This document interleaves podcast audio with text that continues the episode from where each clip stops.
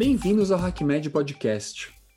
Meu nome é Leandro Enisman, eu sou médico, ortopedista, apaixonado por inovação e cofundador do HackMed.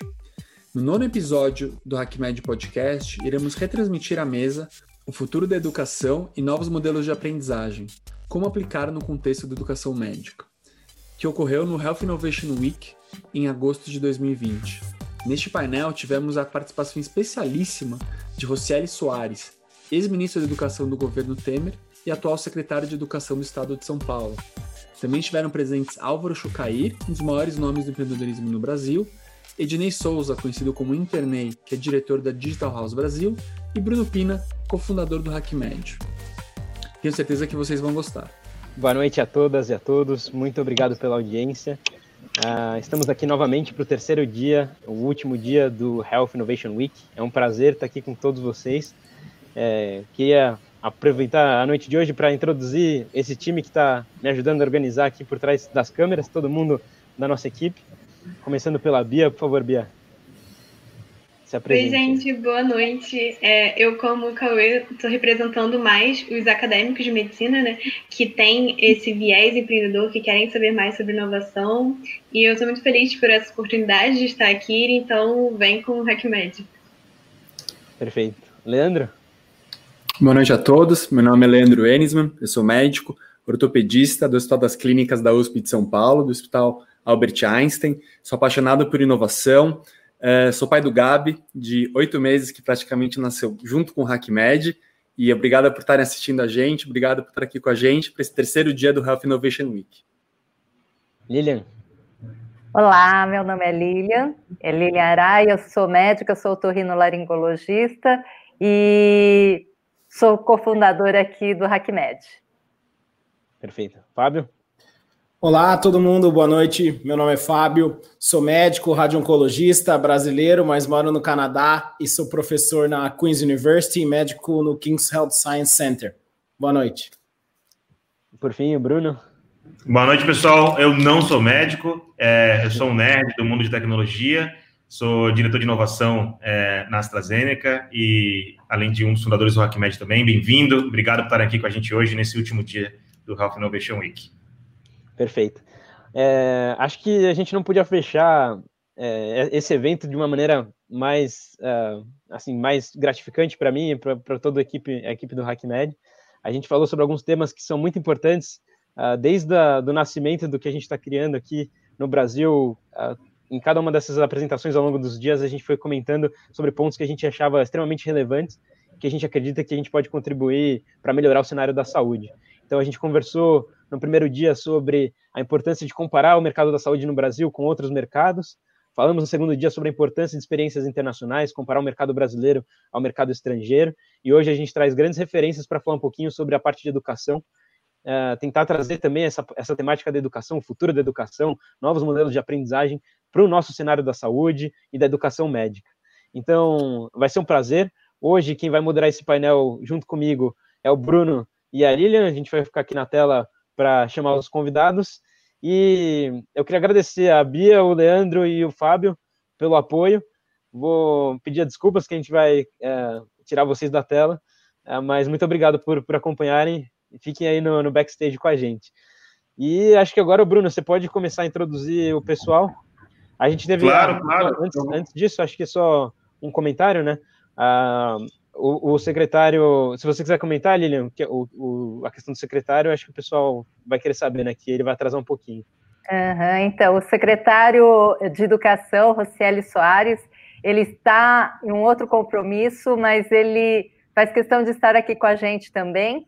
Então, nesse momento de pandemia, a gente sabe que está sendo muito solicitado, então é uma honra tê-lo aqui, apesar de ele estar um pouquinho atrasado. Perfeito. Então agora eu vou passar a palavra para o Bruno, que vai introduzir os panelistas de hoje. É, Bruno, é com você.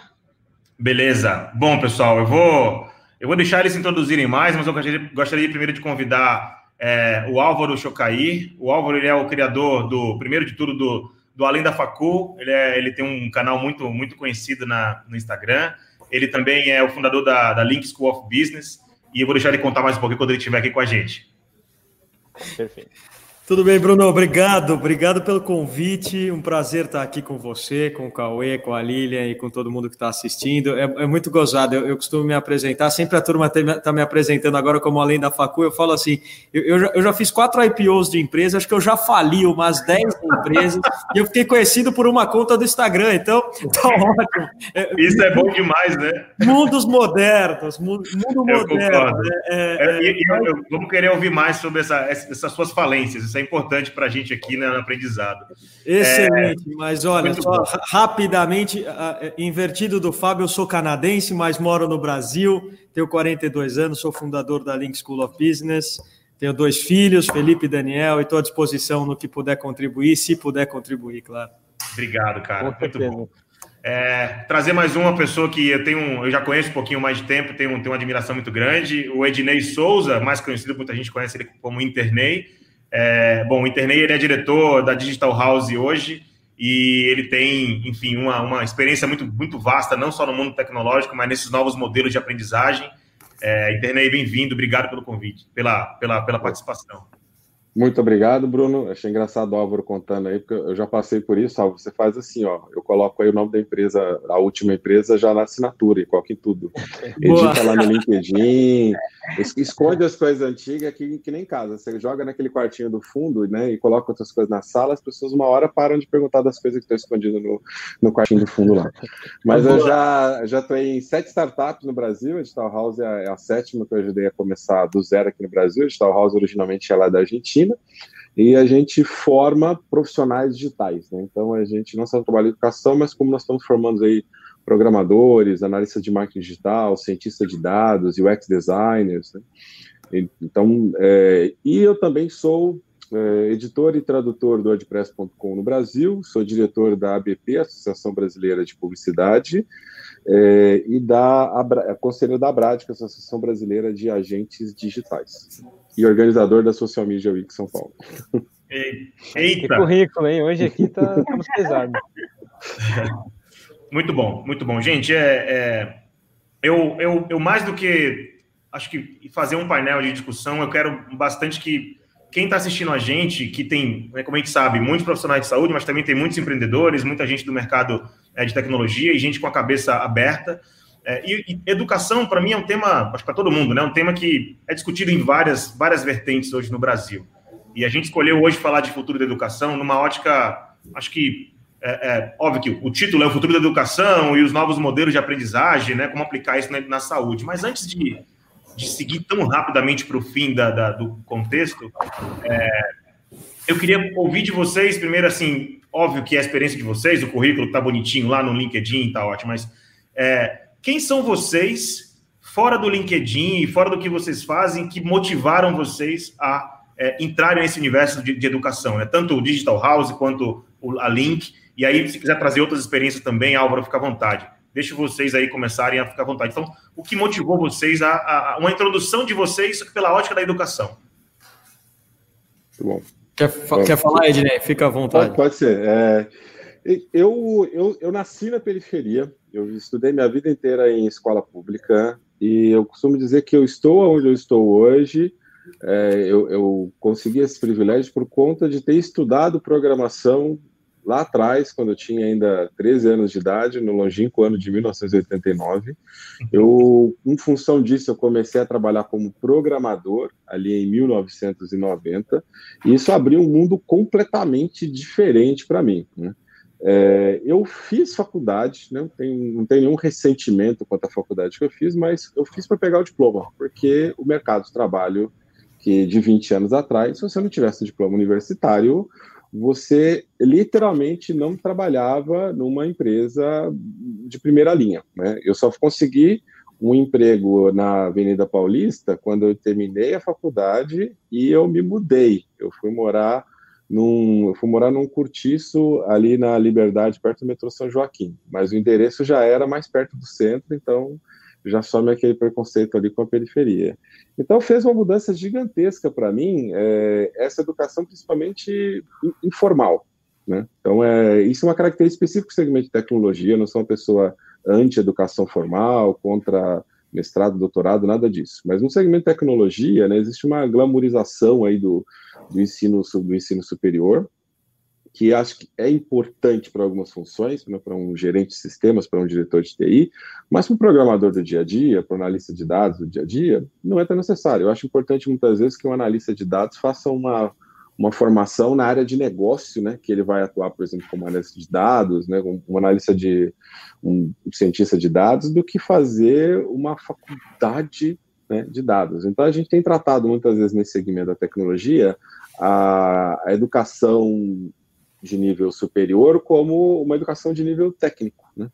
que não condiz com a realidade. Né? O resultado disso é a gente está com a transformação digital do Brasil né, e de vários outros países do mundo que também tem os mesmos problemas, não um problema específico nosso, estupidamente atrasada porque falta profissionais. Porque alguém inventou que em vez de, que, ao invés de seis meses para você virar um programador, você precisa de quatro anos. Né? E a realidade é que os quatro anos não tem criado programadores por aí. Né? Então, é, essa oportunidade de transformar a vida de outras pessoas, como a minha foi transformada, né, é o, o propósito que eu estava procurando. Eu sempre trabalhei com professor em paralelo com meus trabalhos, e quando eu encontrei a Digital House, falei, cara, é um momento onde eu posso é, pegar aquela, aquele trabalho de professor que está um pouco acessório, trazer ele para o centro do palco da minha vida e devolver né, para a sociedade isso que eu consegui lá atrás aí, com um pouco de suor e investimento do meu pai. Tá? Muito bom, obrigado, Ednei. Bom, eu não vou nem, eu não vou fazer interrupções, vou deixar o Álvaro trazer, porque pode juntar aí dois temas. Super legal. O, o meu, o meu mais rec... o que eu posso dizer é que mais recentemente a educação me encontrou de volta, porque eu, eu sou formado na Fundação Getúlio Vargas em administração de empresas, me formei em 1999, 21 anos atrás, mas eu fui fazer faculdade porque eu queria trabalhar no pregão da Bolsa de Valores, esse era o meu sonho. Aquele menino queria ser jogador de futebol, o meu era o de trabalhar no pregão, e estou falando do pregão ao vivo ainda, né? Não estou falando do, do, digital aqui. Então, aquela gritaria, aquela tudo, aquilo tudo, e eu vi na, na no curso de administração de empresas a possibilidade para ir trabalhar em, em um banco de investimento, em uma corretora, e o último dia que eu pisei numa sala de aula formal foi em novembro de 1999. Foi isso, basicamente, porque eu tive uma empresa de tecnologia, vendi essa empresa, depois abri um fundo de investimento que virou uma gestora de, de recursos chamada Tarpo. Dessa gestora, a gente acabou criando uma série eh, de investimentos, tanto no que a gente chama aí de public equity como em private equity. Só que o que aconteceu foi que nós encontramos no veio dos fundos das universidades americanas, nos fundos de investimento das universidades americanas, é, um canal de ter uma base de cliente com pessoas que olhassem um horizonte de investimento um pouco maior. Então, desde 2005, a nossa proximidade com as escolas de negócios americanas, principalmente, é, foi bastante estreito, esse relacionamento foi bastante estreito. E, naturalmente, a gente começa a observar tudo que é feito fora do Brasil, tudo que é feito no Brasil. E algumas coisas nos, chamou, nos chamaram muita atenção. A, primeira delas é a relação teoria e prática. O que a gente tem hoje no Brasil é uma educação muito pautada em teoria, pouco de prática, quando a gente compara, por exemplo, com a educação americana. Esse foi um fator que a gente percebeu e qualquer observador minimamente atento perceberia. Né? É, um segundo é a falta de uma relação estreita entre o mercado de trabalho e a faculdade o que a gente percebe é que a faculdade é a faculdade, o mercado de trabalho é lá longe, algum lugar que você vai mandar um currículo teu para fazer um estágio e, e, ninguém nunca vai te perguntar na faculdade se aquele estágio que você fez vai ao encontro do que você está tendo como matéria em sala de aula, né? É, não existe ligação a não ser aquele termo que você preenche de seis meses obrigatório lá, é, e é isso. E, e, e uma terceira diferença que a gente percebe é que nós aqui no Brasil temos muita cultura de desenvolvermos bons profissionais, bons executivos, bons funcionários, mas nunca donos de empresa.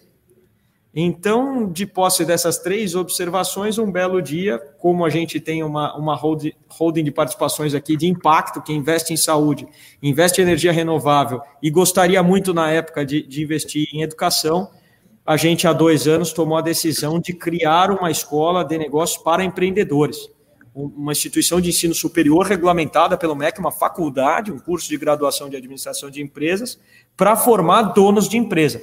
Assim como se tem uma Babson nos Estados Unidos, a, Link nasceu para ocupar esse espaço e é isso que a gente tem feito.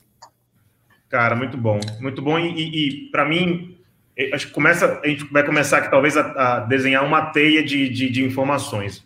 É, o, que eu, o que eu internei, vou chamar de internei, porque é como eu chamo. As pessoas me chamam de internei, fica tranquilo. Então, tá, o que o internei traz é, é uma linha, talvez, do, do, do learn by doing, né? Ou seja, que eu concordo plenamente que quando você vai para uma universidade, eu sou formado em ciência da computação, né? Na faculdade da Nerdice, para alguns, e nessa faculdade da Nerdice, você realmente, ou você tem a vocação de querer ser nerd, eu programava também desde moleque, desde os 10 anos de idade, ou você é, você vai entrar para outras veias. Aí dizem que tem um leque de opções e no final tem muita gente que nem, se, nem conclui o curso da, da universidade e você acaba não formando aí pessoas para codar mesmo. E eu vejo a, a, Digital House como uma, uma startup incrível, que é o literalmente learn by doing. Você vai aprender em pouco tempo. Certamente, se você pudesse criticar o modelo da faculdade, você nem precisaria ter ido se o foco, seu foco era ser um dev, ou ser um designer, ou ser etc. Claro. Além de outros skills que você vai desenvolver dentro de uma, de uma, de uma, de uma escola de especialidade né, dentro do assunto, como é o caso da Digital House, para, como o nome já diz, né, esse mundo digital. Né? Acho que esse é o primeiro ponto. Na visão do Álvaro, para mim, acho que tem um outro, tem do, esses três pontos, cara, eles são incríveis. É, acho que é uma crítica primeiro, uma crítica é, é, uma realidade, uma constatação do modelo brasileiro que existe muito o modelo do empregado, né? Eu, minha família, né? Eu cresci com aquela história de muita gente falava, não, é fazer um concurso é muito bom, né? Porque você vai ser concursado a vida inteira e você vai ser empregado com seus benefícios e você nunca mais vai precisar procurar emprego, porque concurso é vida. E, e você ouvia muito isso. Então, não formar empreendedor e formar empregado. Esse é um lance muito importante que até dificulta mesmo a jornada do empreendedorismo no Brasil, porque quando você sai da faculdade e você quer empreender, você não aprendeu as bases, as simples bases do empreendedorismo dentro da universidade. No máximo, alguma faculdade vai ter uma disciplina optativa, como eu tive, e vai te dizer para você ler. É, como é que chama aquele livro de empreendedorismo das antigas? Não vou lembrar a menina que vendia Goiabara Cascão, não lembro mais. É, que era o máximo que tinha, né, para poder ensinar sobre, sobre empreendedorismo. E o outro ponto que eu quero puxar por ele, que to, toca talvez no, no, que o Ednei comentou, que você comentou, da teoria versus prática, né? É, e aí fica, vou fazer uma pergunta e vejam como é que vocês encaixam teoria versus prática.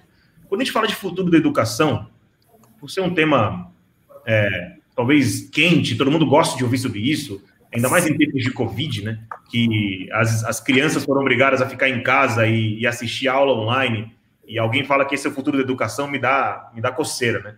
Porque as pessoas estão vendo, as, nossos filhos, né? Minha filha está tá, tá fazendo aula assistindo um, uma tela de alguém falando ainda no estilo one way, ainda lendo material, tendo que fazer dever de casa, tirar foto e subir isso para alguém, ou seja, não mudou nada.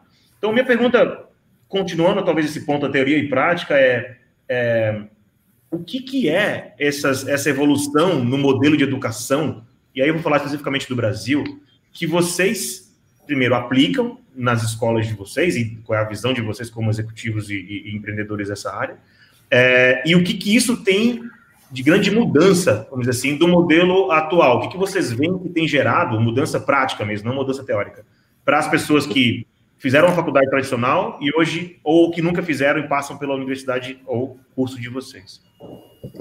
É, a Digital House, ela nasceu copiando o modelo de estágio das empresas e não o modelo das universidades. Em nenhum momento a gente olhou a faculdade, olhou o curso técnico ah, vamos fazer uma escola melhor do que a escola existente. Porque a verdade, as escolas não resolviam o problema, a equação que estava aí, né? Como é que ela surgiu? Os fundadores foram procurar é, programadores para uma outra startup e não achou. Aí foi perguntar como é que os caras, né, as grandes empresas estavam formando programadores, estavam encontrando programadores. E os caras falaram: eu estou pegando o cara que está da faculdade, eu deixo ele aqui seis meses a um ano fazendo estágio, e quando ele está bom, eu promovo ele para programador júnior. Quer dizer, a função de preparar né, o programador, ela tinha sido delegada às empresas. Né? Então, eles resolveram transformar esse processo do, do, do estágio supervisionado numa escola. Né? E aí, o, o, e como é que o estágio supervisionado funciona? Você dá um projeto de verdade né, e fica em cima ali e tem uma tutoria, né? Ó, você faz assim, você faz assado, não, você não pode fazer isso, você vai gerar esse problema, isso aqui você tem que tomar cuidado com essa coisa, isso aqui, olha, funcionou na sua máquina, mas se a gente botar essa produção ia acontecer isso, aquilo, etc. E esse profissional mais experiente, né, orientando, tutorando e acompanhando o profissional jovem que está começando, né, ele é, prepara essa pessoa de fato para pegar um primeiro projeto, onde agora eu estou tranquilo que esse cara vai colocar aqui em produção, não vai cair nada. Então a gente pega uma pessoa, dá uma, uma base para ela, que seria trazer esse cara ao nível que está o estagiário, então todo mundo tem um curso de nivelamento antes de entrar na sala de aula, na aula 1, Ele tem um mini curso antes, mais longo, mais curto, né? em programação ele é mais longo, em dados, ciência de dados é mais longo, e depois ele é, é mais curto em outros, marketing digital, por exemplo. Com todo mundo nivelado, as pessoas são divididas em equipe, é dado um projeto real para cada um, as pessoas vão desenvolvendo o projeto ao longo do curso, e depois apresentado esse projeto, eu, eu sempre, quando o pessoal pergunta qual o critério para dizer que o cara está formado, é o seguinte: aquele projeto, você contrataria um cara com esse portfólio? Se sim, a gente dá o certificado para ele. Se não, não dou o certificado. Porque eu não estou aqui para vender diploma, para vender educação. Nosso foco é transformar é, é a transformação digital das pessoas e das empresas. Estou né? falando um pouco mais do nosso modelo de cursos voltado ali no, no, no consumidor final, o cara que quer entrar no mercado, no mercado digital. Então foi, foi a gente repensou do zero, não foi pegando algo existente é, da escola e aperfeiçoando. Então é um, é um híbrido aí um pouco do que a escola faz, um pouco do que o estágio faz, mas é entregando um cara que no day one ele está trabalhando. E aí não é só parte técnica, né? Você tem que ensinar também soft skills. O cara tem que trabalhar em equipe, o cara tem que fazer apresentação de projeto, o cara tem que cumprir prazo, tudo que ele seria cobrado no ambiente real de trabalho dele. Né? E às vezes, quando o cara tem uma postura do tipo, ah, mas você não me explicou muito bem, a gente fala, meu amigo, isso aqui não é a quinta série B. né? Se seu chefe não tivesse explicado bem, você, você, você poderia estar apresentando o projeto incompleto ou incorreto e falar que seu chefe não estava explicando bem. A gente já teve uma treta dessa nesse aluno. A gente não está aqui para passar a mão na tua cabeça e, e você não está aqui para comprar um diploma, a gente está aqui para preparar você para ser um profissional. Se você não tiver apto a ser um profissional, a gente não vai te formar. Né? Tá, isso está isso tá, isso tá claro no contrato, na nossa venda, e tudo mais. Então, é, a gente trabalha esse aspecto, inclusive, comportamental, né? O curso de programação, o pessoal troca de projeto. Um cara começa o projeto, larga, o outro pega. Fala, ah, por que, que eu estou pegando o código do outro? Vou contar um segredo para você. Quando você entrar na, na, empresa, você vai pegar um código de outra pessoa. Então, você tem que aprender a largar o seu código e pegar outro código. Então, é, toda a metodologia é pensada nas realidades né, do, do, mercado. E a gente tem também uma equipe de pedagogos, né? Então, quando eu falei lá atrás que eu não tenho nenhum, nenhuma forma nenhuma criticando abertamente a academia, porque é o que a gente procura trazer o melhor da academia. A academia tem, é, a pedagogia evoluiu muito no ensino superior. Eu, quando estava dando aula FGV, SPM, a gente já começou a trabalhar com metodologias ativas, com práticas em sala de aula. Então, a gente trouxe o, o melhor da, da, da, da, educação tradicional, o melhor da formação é, profissional, combinou isso aí numa, numa nova modalidade, uma nova metodologia. É uma metodologia única e proprietária. Perfeito, perfeito. Acho que para mim você tocou num ponto importante, e eu vou passar já para o Álvaro, que é, é, o comportamento, né? Ou seja, é, entender que educação é educação, independente de qual canal você está. E, e, entender que hard e soft skills são muito importantes, porque ainda mais nesse cenário que a gente vive hoje de, de não só incerteza, não vou falar do Covid de novo, mas de velocidade de mudança das coisas, é, certamente criar musculatura emocional e musculatura comportamental para reagir é muito importante. Álvaro, na sua visão, olhando para esse futuro da educação que você já aplica hoje, que pode ser considerado futuro, como é que, como é, que é na Link? Para mim, Bruno, eu penso, eu penso da seguinte maneira: é, educação até os dias de hoje, ela foi muito pautada em transmissão de conhecimento. Né? É, por que, que Oxford é o que é, Harvard é o que é, MIT é o que é? Porque faz mil anos que essa turma detém um conhecimento. Então você paga um dinheiro e vai lá ter acesso àquele conhecimento que eles conseguiram angariar, pelos professores que têm, pelo corpo docente, pelas pesquisas que foram feitas, e você vai lá e recebe esse conhecimento. O que acontece é que esse, esse, esse pilar de transmissão de conhecimento foi colocado em xeque pela internet. Hoje em dia, basta você digitar o Google aí ou usar o YouTube. Eu acredito que não exista, vou falar da minha área, de medicina eu não sei, mas no, no YouTube eu duvido que você não encontre uma aula que é dada na Fundação Getúlio Vargas. Tem todas. Não a aula daquele professor, mas aquele conceito que é para ser transmitido. Hoje está tudo disponível. O que precisava antes você pagar para ter acesso, hoje em dia, bem-vindo ao Google, bem-vindo ao YouTube, bem-vindo à Amazon. A transmissão de conhecimento passou a ser disponível para todos pobre, rico, independente da classe social, independente do lugar do mundo, basta você usar o Google, está ali disponível. Então, a, a, educação pautada em transmissão de conhecimento vai morrer com o tempo. Não tem porquê, você já começa a se questionar por que você deve pagar alguma coisa para ter acesso àquilo. Agora, isso não quer dizer que, que você vai passar a ser um autodidata por causa disso. Porque a transmissão de conhecimento é um elemento da educação. Existe um outro elemento que é importantíssimo, que é a ordenação do conhecimento. Que, que significa isso? O que, que eu devo aprender e em que ordem eu devo aprender. Não adianta você pegar uma criança de 7 anos de idade e falar, você consegue aprender logaritmo? Ela fala, é, eu dito no Google, como aprender logaritmo. Se, se ele não tiver passado por adição, subtração, multiplicação, divisão, ele dificilmente vai entender o que é o logaritmo. Então, então existe uma ordenação que se faz muito importante. Então, transmissão é algo do passado, já está disponível. Ordenação, as melhores instituições de ensino entregam conhecimento ordenado. Agora, existem mais dois pontos importantes. Terceiro ponto é a aplicação do conhecimento. É isso que o, que o internet estava falando. Fundamental o cara colocar em prática aquilo que está sendo aprendido na teoria. Porque se ele não coloca em prática, não tem sedimentação de conhecimento. É, é, é, é uma briga em glória você falar teoria versus prática. É, é sempre teoria e prática. Conceito teórico encurta caminho. Ponto. É o cara que for contra isso, o cara está indo contra a coisa que talvez ele nem saiba do que ele está falando. Um conceito teórico bem assimilado, ele te encurta bastante estrada para frente, né? Agora, o que sedimenta conhecimento é a aplicação. Então, você precisa ter o balanceamento de, de, de teoria mais prática no, da forma correta para você ter o caminho encurtado e assimilar aquele conhecimento. E por último, é, que é fundamental, isso pouquíssimas instituições, instituições dão, é a objetivação do conhecimento. Para que, que eu estou aprendendo isso aqui? O que, que eu vou fazer isso aqui para realizar o sonho, que é o sonho da minha vida? É, então, quando a gente fala de futuro da educação, a gente tem que falar sempre desses quatro pilares: transmissão, ordenação, aplicação e objetivação. Se faltar um desses daqui, pode ser que você não se sinta satisfeito com aquilo que está sendo dado para você como conhecimento. Perfeito, acho que é, vocês tocarem alguns pontos muito, muito, muito é, importantes, principalmente para quem, eu estando ainda na, na faculdade, né, estou no sexto ano da faculdade de medicina, com certeza me identifico com, com quase 100% né, de tudo que foi discutido aqui, e assim como eu, muitos alunos, é, inclusive, eu queria até abrir agora uma pergunta que foi feita no Telegram para a gente, que vai muito nessa linha, assim, vocês acabaram tocando um pouco nesse assunto, e eu acho que aproveitei o gancho porque casa exatamente com esse cenário que a gente está aqui agora. É, é uma pergunta da Roberta Rocha. Uh, a gente sabe que educação formal geralmente não nos dá um ensino em relação a como se relacionar com as outras pessoas, o que é de extrema importância em qualquer profissão, principalmente na área da saúde. Como vocês acham que esse tipo de conhecimento pode ser inserido na educação formal? Eu vou dizer para você como é que a gente faz na Digital House. Você tem que fazer os projetos em equipe. Aí o cara fala assim: eu queria fazer sozinho. Não vai. Não pode. Por que, que não pode? Por que, que eu não posso ser sozinho? Não existe você sozinho, criatura. Você vai trabalhar com mais gente. Ah, não, você é freelancer. Vou contar um segredo para você. O cliente é o seu parceiro. Você trabalha junto com o cliente, você trabalha junto com fornecedores, com parceiros. Não existe trabalhar sozinho.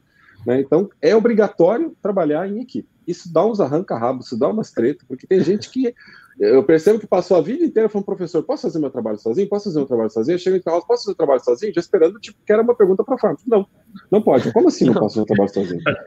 Ah, para não ser completamente justo, a gente deixa e já fala, se você fizer seu trabalho sozinho, eu não te dou certificado. Porque eu, eu não vou certificar que você está apto a trabalhar como profissional. Você é um, é um lobo solitário, entendeu?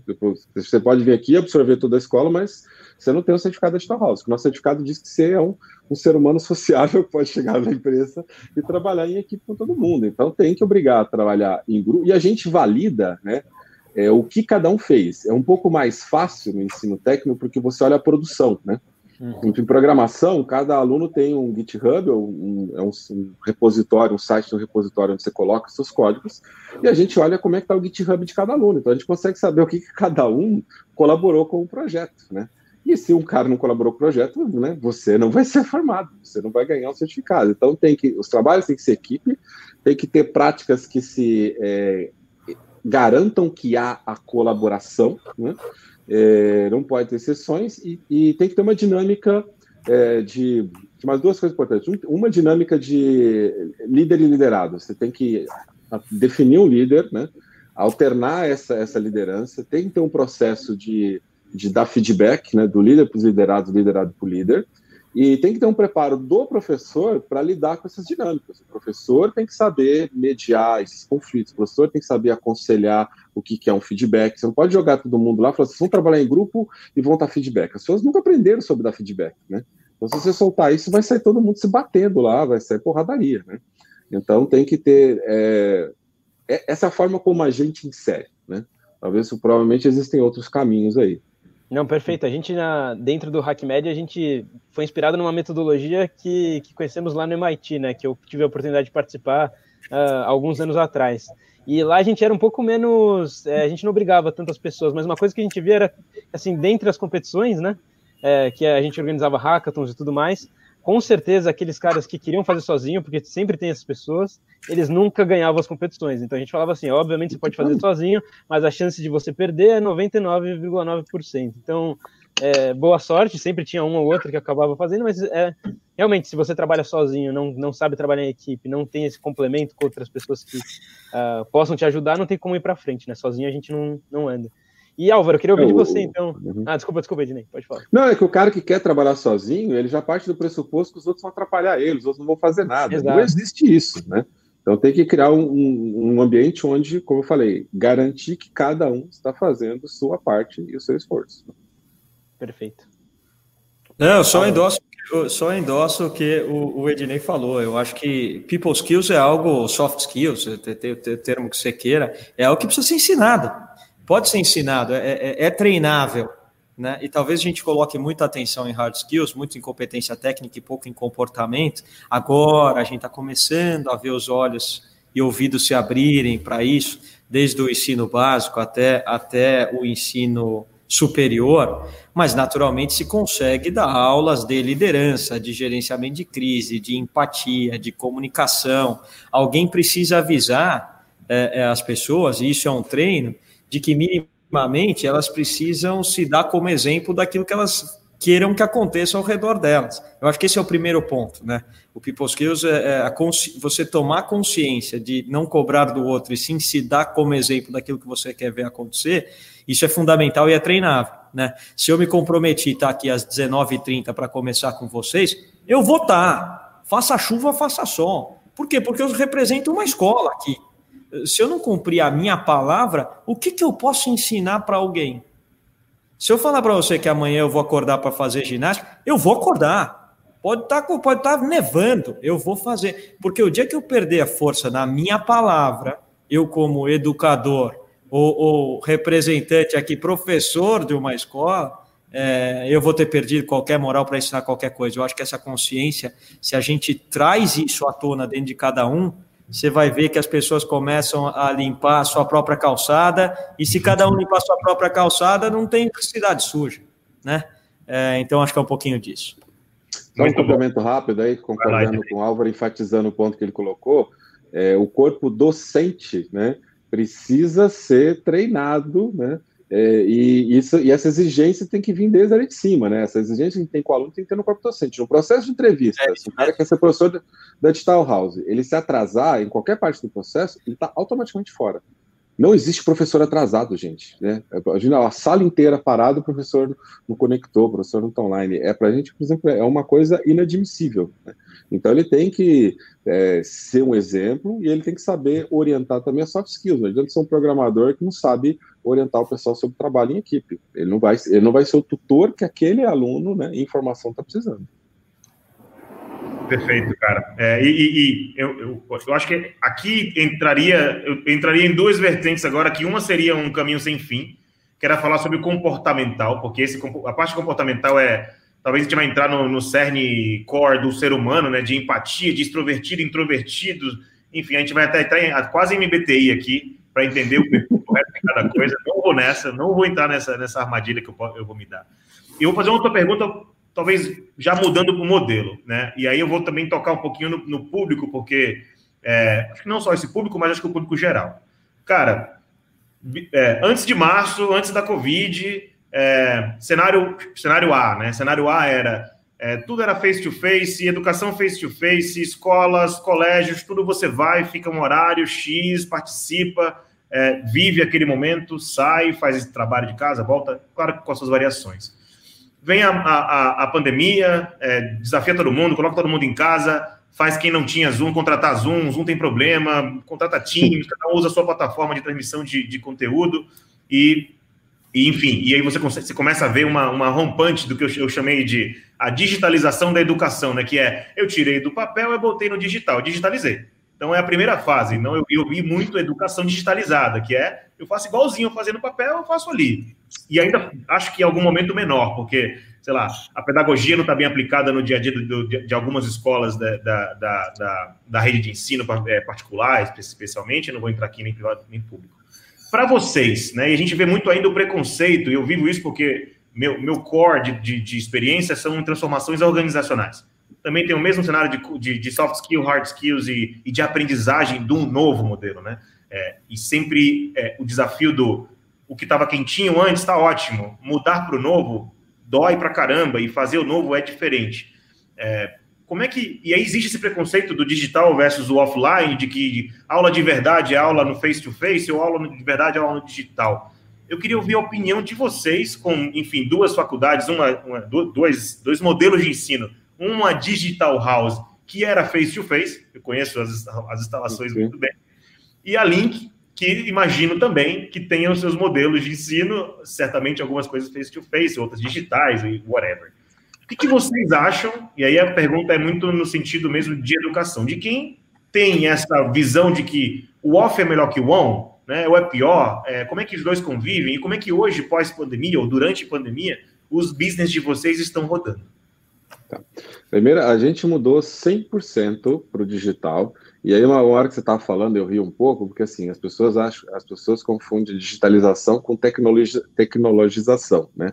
É, como você falou, tirei do papel e pus para o online, eu digitalizei. Ok.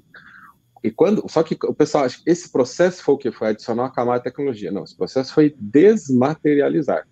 Né? A, a, digitalização é a desmaterialização. Quando você entende que a digitalização é a desmaterialização e não a aplicação de uma camada tecnológica, né?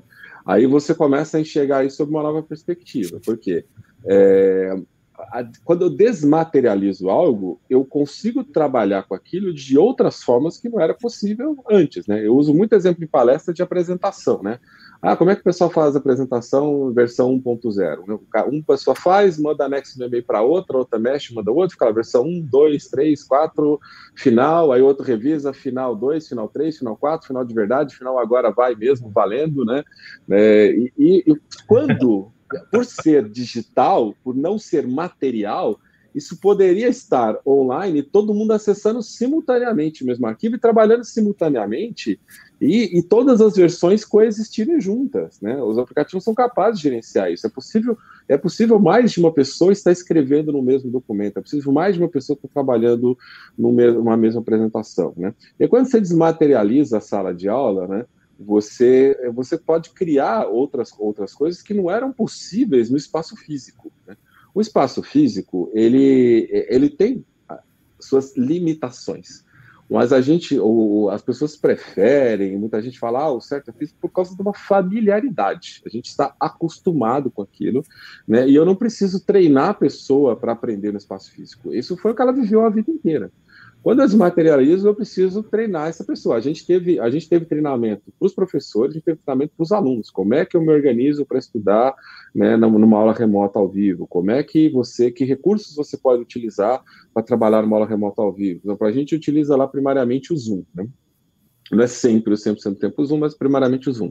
O Zoom tem um recurso muito legal que é o Breakout Rooms. Você que separa aquela sala em, em várias subsalas. E aí, em cada sala dessas, as pessoas podem conversar e bater papo sem atrapalhar as outras, né? Porque qual é o problema de uma, de, um, de, uma, de, uma, de uma live, né? De um hangout, todo mundo falando ao mesmo tempo e ninguém consegue fazer nada. E como é que eu faço trabalho em grupo? Bom, você tem que ter uma ferramenta que permite essa criação de trabalho em grupo, né?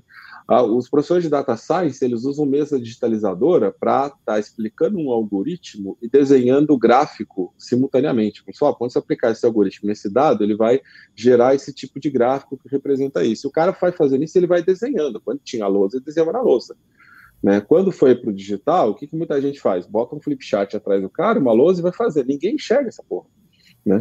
A gente, quando você faz com a mesa digitalizadora, e é o cara com, dá o share screen da mesa digitalizadora, né, ele consegue desenhar em alta resolução e o pessoal acompanhando. Né? É, tem, tem, professor que começou a dar aula explicando: ah, se você tiver duas telas é mais fácil. A gente falou: não, brother, a realidade da maioria das pessoas não é duas telas. Nós vamos explicar para você como é que você faz isso com uma tela só e você ensinar para as pessoas como é que faz isso com uma tela só. Então a gente tem que repensar é, toda a, a, a didática, as práticas para essa nova realidade onde as coisas estão desmaterializadas. Né? E aí, quando você desmaterializa, você pode criar é, outros, tipos, outros tipos de acessórios. Então, é, é, repensar do zero. Não é, não é fazer o que você fazia. Isso não vale só para educação, vale para qualquer tipo de negócio. Eu escrevi esse dia desse artigo que é, você pegou a mesma coisa que se fazia no presencial e pôs no, no, no digital, pôs no online, você está sobrevivendo. Né? E se você não aprender a se reinventar logo, se adaptar, você não vai sobreviver até o, o fim da pandemia. Né? 2021 você vai ser mais um, um, business que faliu, mais uma pessoa que está desempregada, porque essa é a realidade. É, é, é uma realidade dura, né? não estou falando aqui é, despreocupado com a gravidade que isso gera, uhum. mas é, é a realidade. Então, é, então, dito isso, eu enxergo o digital como melhor mais oportunidades. Desde que a gente vença essas barreiras do desconforto, do muitas vezes o preconceito com o online porque é ruim, porque a gente tem um monte de modelo ruim, né? Então o, o preconceito não é à toa, a pessoa olha esses modelos ruins e fala, ah, eu não quero essa merda, né? Então, é, e aí, quando você tenta mostrar algo diferente, ele já vem cheio de preconceito. Né? A gente tem um monte de depoimentos de aluno fala assim: eu comecei torcendo o nariz e eu acabei é, percebendo que é fantástico, etc. Tem que pensar, pensar dinâmicas específicas para o digital. A sala de aula presencial, ela, para alguns segmentos, morreu. A gente, o pessoal fala: vocês vão voltar para o presencial? A gente vai, sob demanda. Porque hoje a gente tem 30% dos alunos fora de São Paulo. Não dá para colocar numa sala híbrida, parte de gente na sala, parte online, não tem como você dar atenção igual para todo mundo. Então, as turmas que são é, que as pessoas estão espalhadas, elas vão ser 100% remoto é, para sempre daqui para frente. E, eu, e aí eu tenho um monte de coisas que eu consigo fazer na sala de aula digital que eu não consigo fazer presencial. Desde que a gente é, prepare as pessoas para essa nova realidade, elas têm potencial de fazer coisas que não eram feitas antes. Pegando o exemplo da, de medicina, né, na Social Media Week a gente teve uma, uma, um ano, uma trilha, acho que era retrasado, né, uma trilha sobre VR e AR, onde os caras mostraram você treinar a operação na realidade virtual, né? O pessoal fala, ah, é melhor treinar no corpo, né? Falo, meu amigo, haja corpo, né? A gente está trabalhando para diminuir a mortalidade, né? Ou seja, os corpos estão sendo mais escassos e a gente quer treinar médicos melhores, né? Se a gente quer treinar médicos melhores e salvar mais pessoas, vai ter menos corpos. Né? Então, não estou dizendo que o cara nunca vai ter que operar no corpo, mas ele pode estragar um monte de corpos ali na, na realidade virtual e já está muito mais craque quando ele for trabalhar. Como é que eu faço isso sem, estar digitalizado? Como é que eu faço isso sem desmaterializar o corpo? Né? Então, se o cara entendeu que eu estou desmaterializando o corpo e criar uma outra dinâmica, outra realidade, né, outras formas de avaliação, ele consegue, ele consegue, no final das contas, ter um, um médico que treinou mais horas de operação do que aquele que só treinou em corpos físicos, porque é, é permitido para ele ter corpos infinitos. Você quer ficar a noite inteira abrindo, cortando isso aqui, serrando, misturando? É, você pode, misturando você pode, porque tem corpos infinitos aqui, ó, em realidade virtual.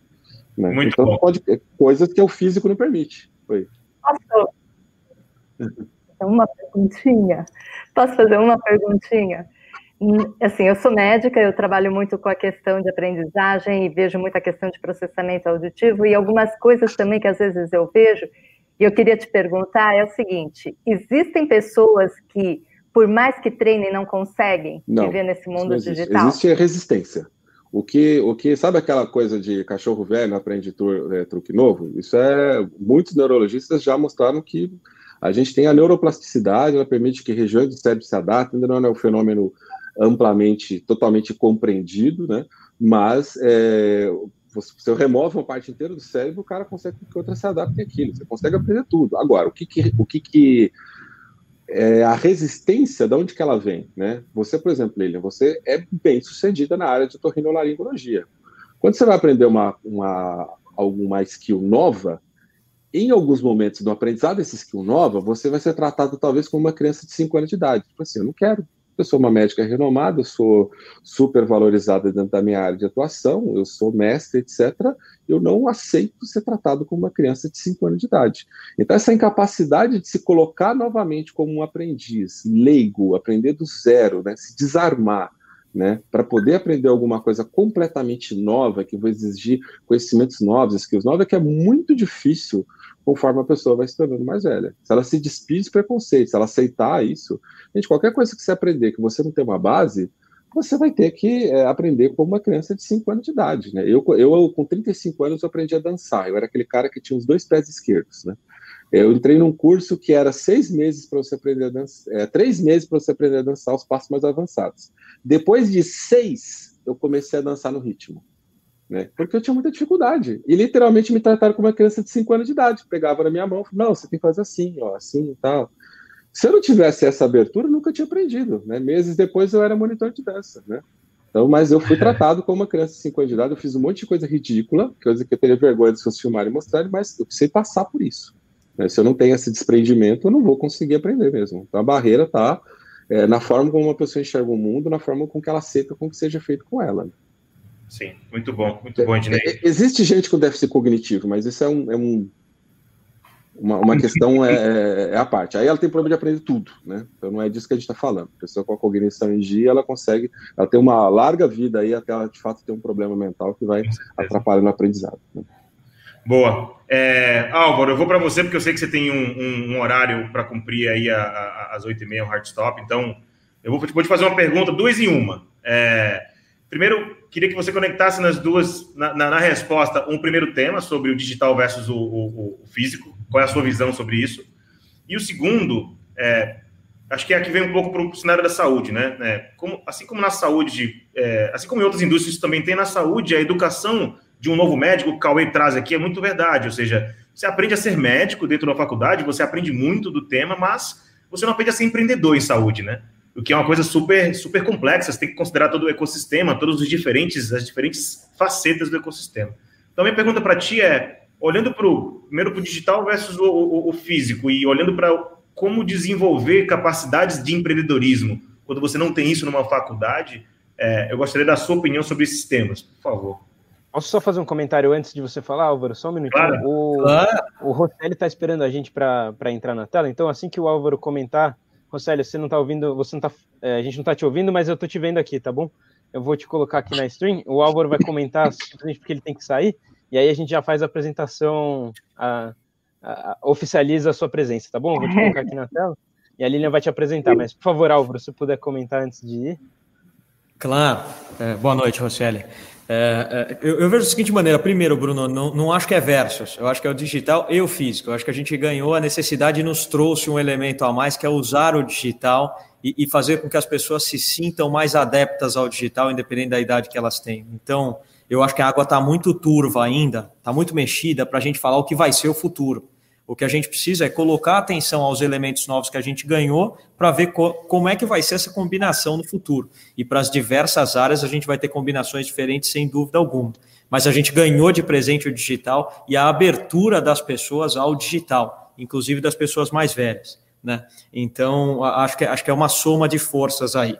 Agora, quanto ao lado empresarial, quanto ao lado empreendedor na saúde, eu, eu vejo assim como para grande parte dos profissionais liberais, eu vejo sempre um tripé. Se você for a, uma, a um bom hospital, a uma boa clínica, é, a um bom consultório, você vai ver que ele está pautado sempre num tripé: clínico, administrativo e vendas. Não tem segredo. Uma clínica bem-sucedida, um hospital bem-sucedido tem essas três pernas muito fortes. Ele tem uma parte de organização muito bem elaborada, que é o administrativo dele, ele é comercialmente atrativo a novos pacientes ou a manutenção dos pacientes que já existem ou aos clientes em geral, e o clínico precisa ser é, fundamentalmente de qualidade, porque um desses aqui, se falhar um desses daqui, você vai ter uma clínica capenga. O que, que a gente vê é que na maior parte das faculdades que formam profissionais liberais, e aí você pode pôr desde a medicina até a advocacia, odontologia, até o cara que é personal trainer, eles focam muito na competência técnica.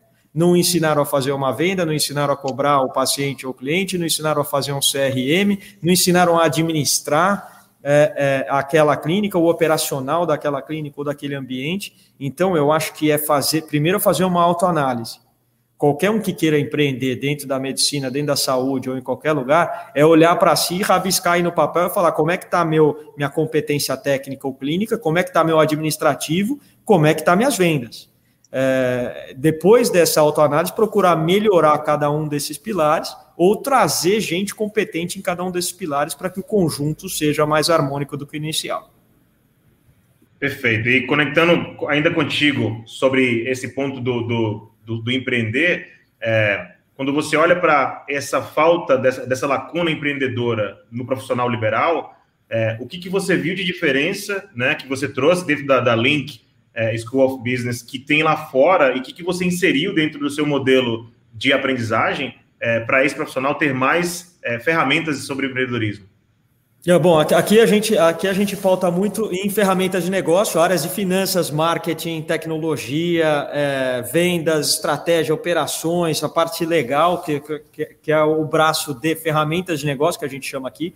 Um currículo tão forte quanto ferramentas de negócio, que é o currículo de Business Tools, ou seja, gerenciamento de crise, empatia, liderança, técnica de negociação, oratória, até etiqueta.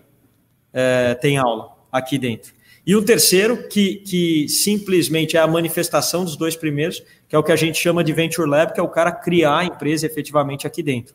Todos os alunos, na parte da tarde, eles têm por objetivo ou fazer crescer uma empresa que eles já têm ou que a família tenha, ou efetivamente criar uma empresa do zero usando os conceitos tanto de People Skills como de Business Tools que eles receberam aqui, com todo o suporte que você, pode, que você possa imaginar, desde uma estrutura física até acesso a capital, por exemplo, de um investidor que queira participar daquela iniciativa que está nascendo aqui. Então a Link vem para trazer esse diferencial. Incrível. Cara, isso aí é, é, é, acho que assim, sonho de todo mundo que quer trabalhar nessa área de educação, né? E de poder fazer isso que vocês estão fazendo é incrível. Acho que a gente tinha um sonho de fazer algo é, nessa linha também no mercado de saúde, ver isso acontecer também no mercado de saúde seria incrível. Então é muito bom a gente poder trazer você para falar aqui da, da, sua perspectiva, Álvaro. Sei que seu tempo está acabando, mas eu queria pedir, não sei quando que a gente vai ter outra oportunidade, né, de, de bater um papo com você. Então eu queria é, pedir para antes de você sair, dar uma palavrinha para os estudantes. Assim, tem muito estudante que está mandando mensagem aqui, falando, acompanhando aqui. É, quem quer empreender, assim, você, teria algum, alguma dica para o pessoal? Uma palavra final antes de você sair? Sim, empreenda. Empreenda. É, eu, acho que, eu acho que essa é a principal dica. Eu acho que quando você é estudante, você tem sonhos dentro de si e, e, naturalmente, é muito comum que as pessoas queiram tolir esses sonhos. Às vezes começa dentro das nossas casas, às vezes é a sociedade, às vezes são professores, às vezes são familiares, conhecidos que falam, não, não faz isso aqui não, faz uma coisa diferente. É, vai lá escolher entre as poucas profissões que tem disponíveis para você e, e, a gente acaba vendo esse sonho sendo diminuído ao longo do tempo, até que no momento da vida, quando você olha para si mesmo e põe a cabeça no travesseiro, você vê que você está vivendo o sonho de uma outra pessoa, e você fala, poxa, não era isso que eu tinha imaginado para mim, para minha vida. Então, a, a, um estudante, ele tem isso muito latente dentro dele. O, o, o que eu posso dizer é, é, ouça essa voz que está dentro de você, não que, não que vem de fora, não do que as pessoas falam, mas aquela que está dentro de você e coloca em teste. Quem pode dizer se você está certo ou errado é, é um, um, bichinho chamado mercado. Não é tua mãe que vai achar você o máximo, ou tua namorada ou namorado que vai achar você o máximo, e muito menos aquele professor que vai te dar é, mil razões para não fazer aquilo. Ouça o que você tem dentro de você, eu acho que esse é o grande caminho. E, e queria fazer um convite a vocês, cinco que estão aqui, que eu estou vindo, eu vendo a, a, a, vir até aqui com, tomar um café. Vocês estão todos muito. Com certeza. Eu já aceitei esse convite. Sair às 20 e 30, mas muito obrigado. Foi um prazer estar aqui com vocês dividindo essa tela. Álvaro, foi um obrigado. prazer. A gente espera que no futuro a gente possa se encontrar presencialmente, né? Fazer algum evento junto ano que vem. Estamos com a proposta de fazer a conferência. Espero que dê certo a gente se encontrar fisicamente também. Muito obrigado. Então, parabéns pelo trabalho de vocês, viu? Vocês agregam valor na vida de muita gente. Parabéns. Muito obrigado. Vou tirar você da tela, então. Desculpa aí. Álvaro, um abraço um grande. Tchau, tchau. Um abraço. Bom, agora eu vou passar a palavra então para a Lilian para introduzir o nosso, uh, o nosso último convidado. Por favor, Lilian. Bom, primeiramente eu queria agradecer demais a sua presença, secretário, porque sei que a sua agenda é extremamente complexa, especialmente agora, né, nesse momento de pandemia que tem a, a questão escolar tá, tá algo que está demandando muito trabalho.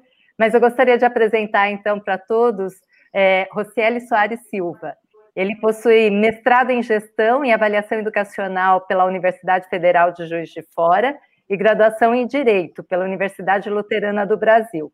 Atualmente é secretário de Educação do Estado de São Paulo, mas foi ministro da Educação de abril a dezembro de 2018. Exerceu o cargo de secretário de Educação Básica do MEC, sendo responsável pela homologação da etapa do ensino médio da Base Nacional Comum Curricular, o BNCC, em dezembro de 2018. Tem experiência na área de educação, com ênfase em avaliação de sistemas, instituições, planos e programas educacionais, atuando principalmente em avaliação e educação. Então, é assim, é, eu acho que para a gente é uma honra imensa tê-lo aqui presente para falar sobre educação, alguém que está envolvido em educação, e a gente está aqui também querendo batalhar de alguma forma para contribuir para a educação aqui no Brasil, dentro da área de saúde.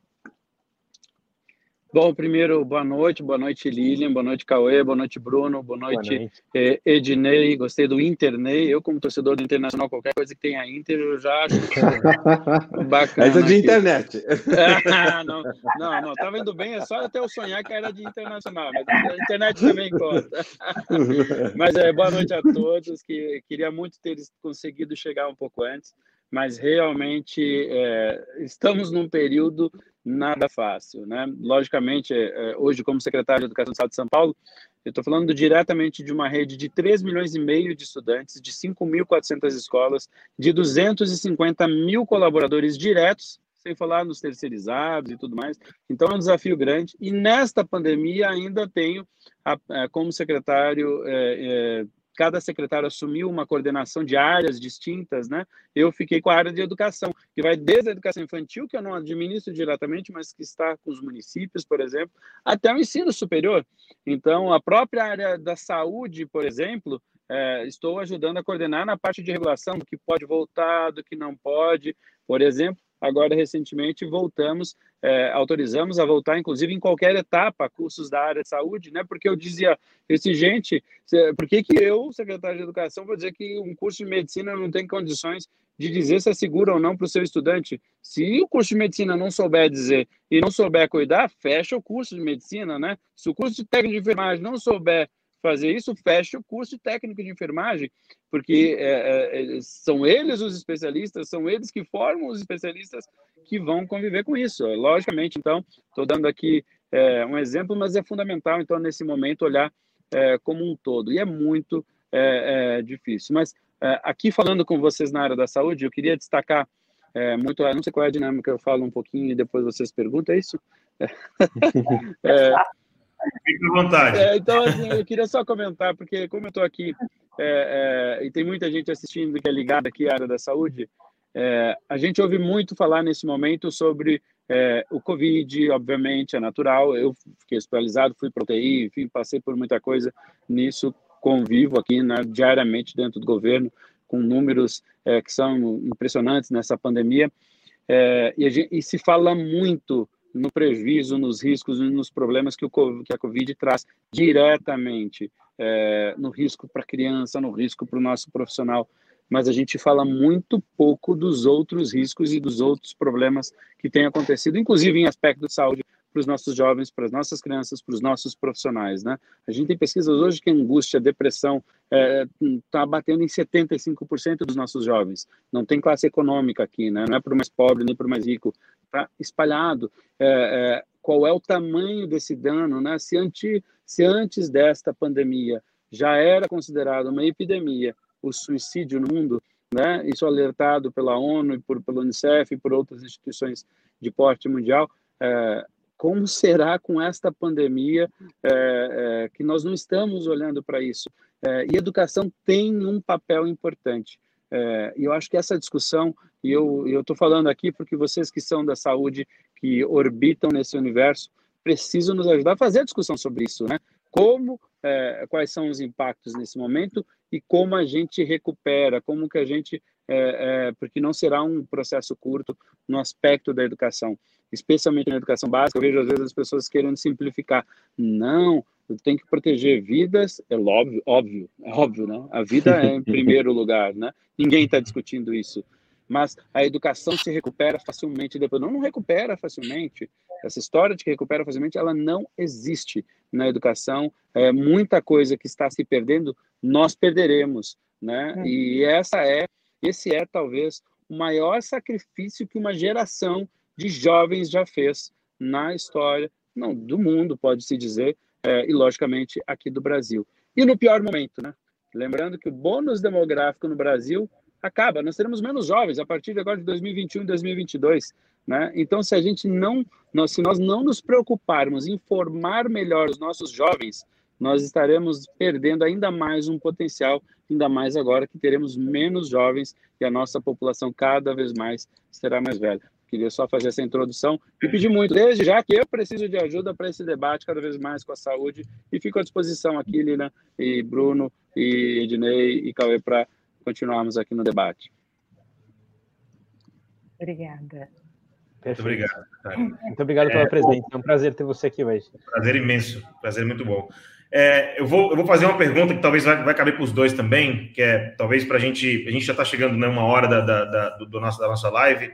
Então eu não vou, não vou dar tanto, tanto, estender tanto ela, porque eu respeito o tempo de todo mundo. Mas é, a gente tem falado muito desses, a gente comentou aqui muito sobre soft skills, sobre novos modelos de aprendizagem, sobre né, é, é, não só a parte técnica, como a parte empreendedora.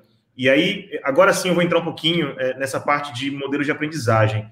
É, porque se, se fala muito sobre instituições de ensino, né? algumas, algumas, algumas escolas especiais, como a startup, já fala de um, de um modelo de aprendizagem. Então, ensino versus aprendizagem, às vezes, traz até um viés de, do que um, o que eu passo de conhecimento, o outro, como é que eu olho o KPI que o outro está aprendendo, né? Então, um é aprender, o outro é ensinar. Parece que um é one way, o outro é both way. É... Aí eu vou começar pelo Ednei. Ednei, como é que vocês, dentro da Digital House, medem, você já falou um pouco sobre Digital House mede projeto entregue, obviamente, mas como é que vocês medem esse, essa adaptabilidade do jovem, ou do, do, enfim, do aluno, não vou nem falar que é jovem mais velho, mas do aluno, quando ele é colocado nesses novos modelos, vamos supor que ele veio do modelo tradicional, do modelo é, eu leio a apostila, eu faço prova, eu passo na matéria. É, como é que vocês avaliam esse, essa, esse modelo de aprendizagem dos alunos, né, talvez na parte pedagógica? Não vou deixar você falar dentro da Digital House. Tá. É, primeiro que isso é uma coisa que é muito particularizada né, para cada tipo de mercado, profissão, etc. Na própria Digital House, a gente tem modelos diferentes para cada curso. Né? É, mas via, falando, falando um pouco do, do, de forma geral, o que, que esse modelo uhum. contém. Né? A gente passa, o aluno, para ele, é passado um projeto né, que ele vai desenvolver ao longo do curso e depois ele tem que apresentar. A gente trabalha quase no modelo, a, a parte técnica, quase no modelo de concorrência. Né? Qual foi como ele compreendeu adequadamente o, o briefing de projeto que foi dado para ele, né? ele foi capaz de executar de forma é, satisfatória todos os, os, os, itens do projeto, né? ele aplicou as tecnologias aprendidas de forma eficiente né, dentro desse projeto. Então, a gente tem, esse é um modelo que foi criado pela, pela pedagogia, né? então, em cada fase tem lá o que, que foi o professor, o que o professor passou, como ele executou, né? ele foi, ele, ele foi dentro do esperado, foi acima do esperado, né? foi abaixo do esperado mais aceitável ou foi olha, não, não, não aceitável. Um projeto desse, uma entrega dessa, é, ele não seria contratado no mercado de trabalho. Né? Então a gente tem um trabalho, uma reciclagem para fazer nesse ponto.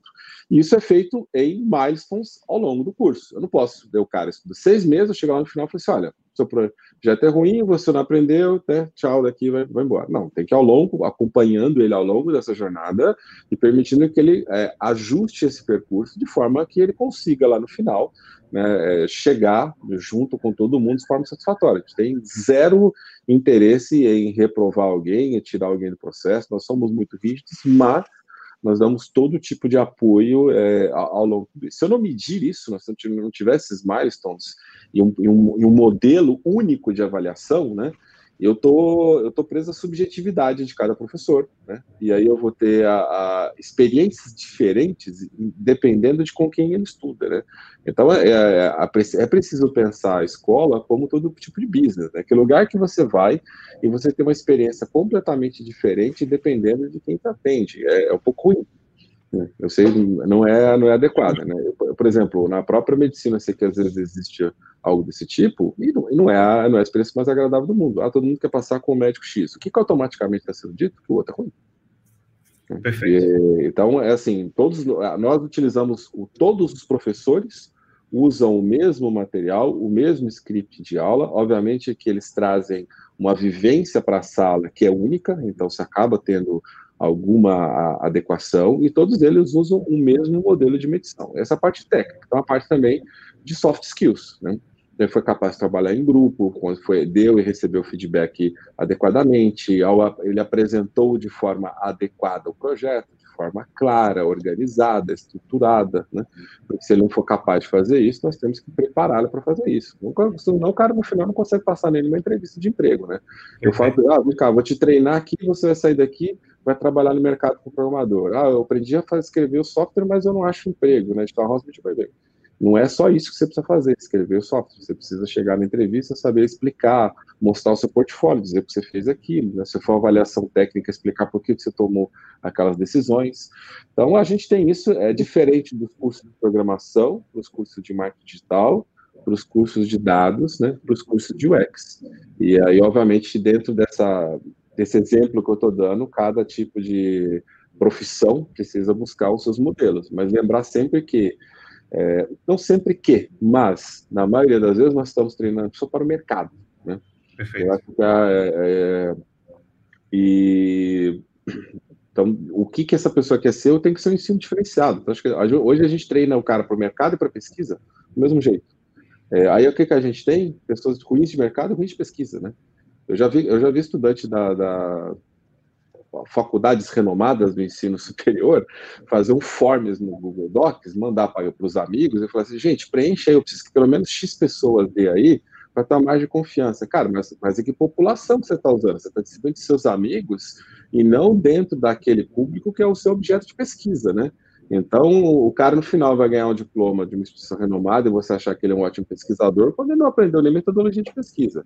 Então, no final, a gente acaba tendo pesquisadores meia-boca, a gente acaba tendo profissionais meia-boca. Claro, mas tem caras que saem desse lugar, ótimos profissionais, ótimos pesquisadores. Mérito do aluno. Não é mérito da instituição, não é mérito da metodologia, às vezes é mérito de um professor lá que aconselhou ele bem, mas é muito mais mérito do aluno, que pegou aquele processo ruim né, e conseguiu, adicionando muito esforço pessoal, transformar aquilo ali em uma experiência positiva. Perfeito, perfeito. Uhum. Bom, secretário, a pergunta é, é, é, a mesma, é a mesma que eu faço para o senhor, que é dentro desse mesmo cenário, novos modelos de aprendizagem, como é que isso tem modificado também é, a sua? Não estamos ouvindo. Eu não estou ouvindo, não sei se. Agora sim, agora sim. Você não você me escuta? Vocês me ouvem? Sim, sim, estou te ouvindo. Escuta a gente hum. Você escuta a gente, secretário? Estou aqui tentando me virar. Vocês me ouvem? Te ouvimos bem. Mas eu não estou ouvindo vocês, Bruno. Aí ele não sabe qual é a pergunta, Bruno. Esse é o problema. É verdade. Não sei se eu. Olha aí, Ney. Vou ter que aprender com vocês aí. Eu não estou ouvindo. Consegue ler o que a gente está é, digitando? Se quiser mandar aqui? pergunta pelo chat, eu posso. Isso aí, escreve no chat. Aí. responder. Aí, ó. Desculpa, Mandei. eu não estou realmente ouvindo, não sei o que, que aconteceu. Olha no chat, olha no chat. olha no chat. Tentar, tentar mostrar que eu escrevi para o chat para ele. Como é que a gente se comunica agora? Qual a minha visão sobre os modelos novos de aprendizagem? É... é... Engraçado, né? No, no, momento onde o uso da tecnologia na educação tem é, mudado muito, né? Falando um pouco aqui do meu é, do meu métier, por assim dizer, na educação básica, eu acho que esse é, eu ouvi, vou me permitir até falar algumas coisas aqui, né? Eu ouvi o Álvaro falando de empreendedorismo, né? Dizendo, ó, pessoa, empreenda, né? E, e, eu queria começar dizendo, né? A gente precisa mudar o, mindset desde a educação básica.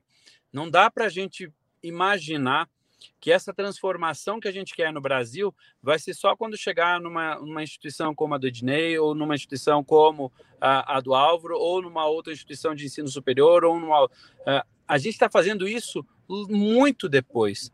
O Brasil deveria estar tá pensando desde o início nesse processo de formação por competências, por habilidades, ainda mais nesse mundo de hoje. Nós não temos mais, primeiro, primeira questão, né?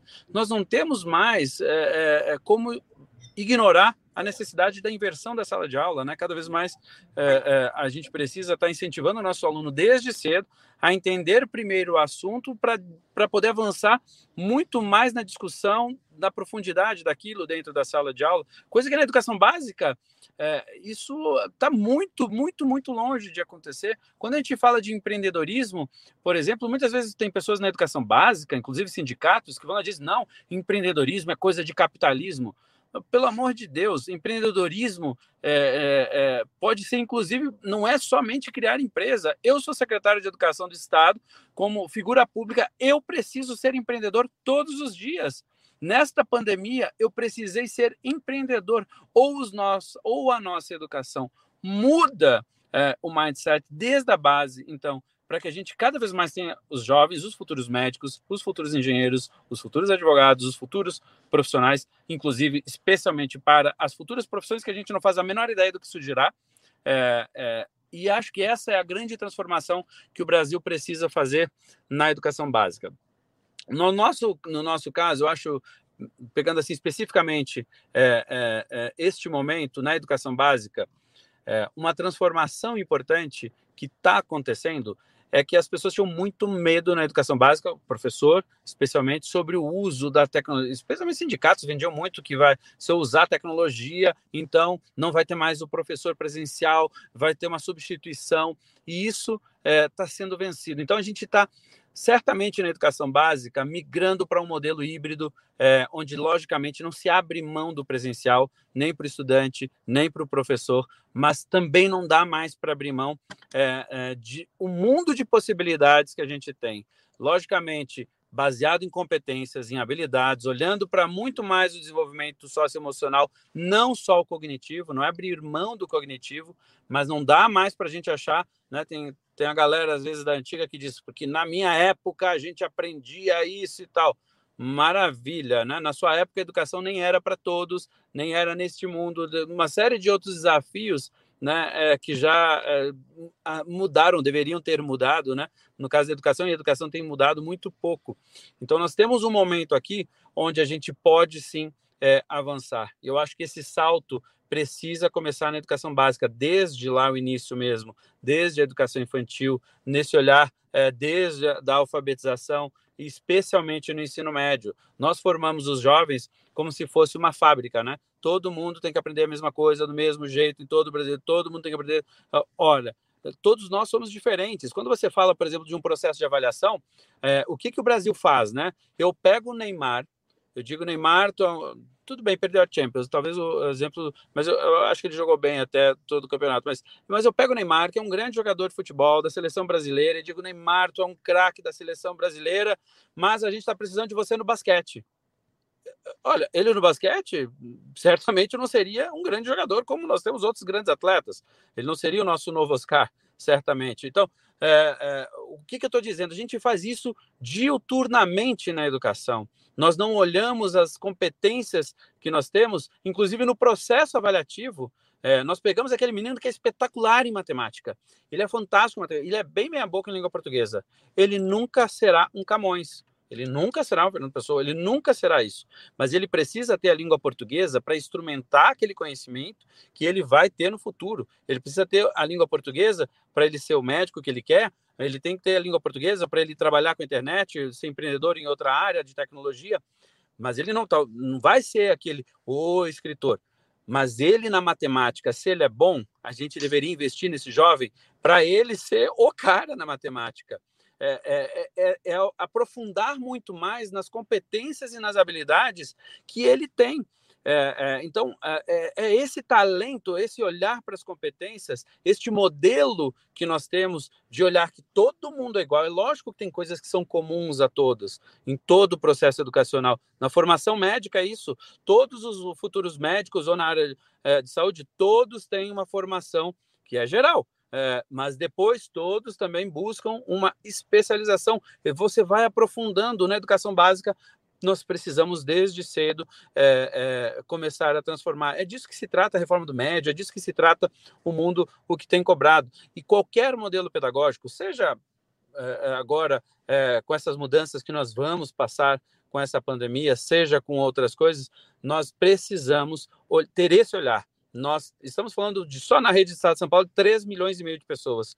Somente no, no ensino médio, 1 milhão e 300 mil pessoas. Não dá, não dá para a gente tratar todos iguais. Temos muitas, muitos talentos, muitas excelências. Nós temos prêmios Nobel que estão sendo desperdiçados. O Brasil não tem um, né? Por quê? Porque a gente provavelmente está desperdiçando desde o início e não está dando a oportunidade para que os brasileiros tenham é, é, esse talento. Eu acho que o modelo pedagógico brasileiro ele precisa avançar para isso. E aqui estou falando muito, especialmente para a educação básica, que a gente precisa virar essa chave e, e, e talvez essa pandemia, né, de tudo ruim que ela trouxe, ela traz muita coisa ruim, ela talvez possa ainda mais acelerar a necessidade da visão de uma nova educação para o nosso país.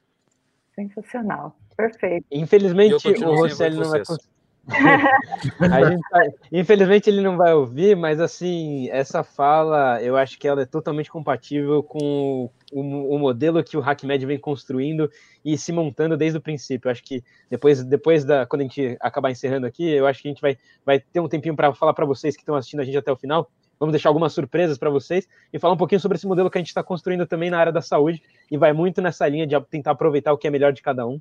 Então, infelizmente, o Rosselli não está conseguindo ouvir, mas é, a, esse espírito é o que a gente aqui no HackMed prega é, com certeza. Bruno, por favor. Não, é, eu quero, como a gente já passou bastante do horário, eu quero já ir para a gente, acho que vale a pena a gente já ir para o fechamento. Ednei, cara, você tem muito, muito, muito conteúdo, muita informação, eu, eu admiro bastante você. É, uma hora e meia, para a gente que já, já bateu muito papo em Austin, aqui em São Paulo, em muito lugar, é, é um, é um prazer imenso ouvir você sempre, eu sempre aprendo muito. Quero pedir para você fazer um fechamento, dar um recado para esses estudantes, para esses é, é, é empreendedores, gente que está olhando esse, esse evento aqui hoje, porque, primeiro, se interessa por educação, segundo, tem, são profissionais de saúde, alguns não são, mas a maioria são profissionais de saúde, querem desenhar uma nova carreira, vamos dizer assim, né, se reinventarem. O que, você pode dizer para eles é, é, como um fechamento, assim, como com a sua experiência nesse cenário? Eu vou pegar até uma continuidade do que o Rosselli falou, né? É, você vai aprender português, você não vai ser o novo Camões, né? Você vai aprender matemática, talvez você não vai ganhar um Nobel em matemática, mas você precisa de português e matemática para o dia a dia. Dessa mesma maneira, você precisa de habilidades digitais. A gente anda com um celular dentro do, do, no bolso o dia inteiro que está cheio de aplicativos, que você precisa ter tá conectado para usar basicamente todas as funcionalidades dele. Né? A, a, sua TV ela tem aplicativos, né? E, e, tem aquela galera que tem fetiche por ficar colocando aplicativo na geladeira, né? Então, de, tudo, a tecnologia está em tudo ao nosso redor. Se nós não formos minimamente letrados em tecnologia, né, nós formos analfabetos digitais, as portas vão estar se fechando, né? Tem um estudo da Microsoft que mostra que até 2025, no Brasil, vão ter espaço para 9 milhões de profissionais digitais.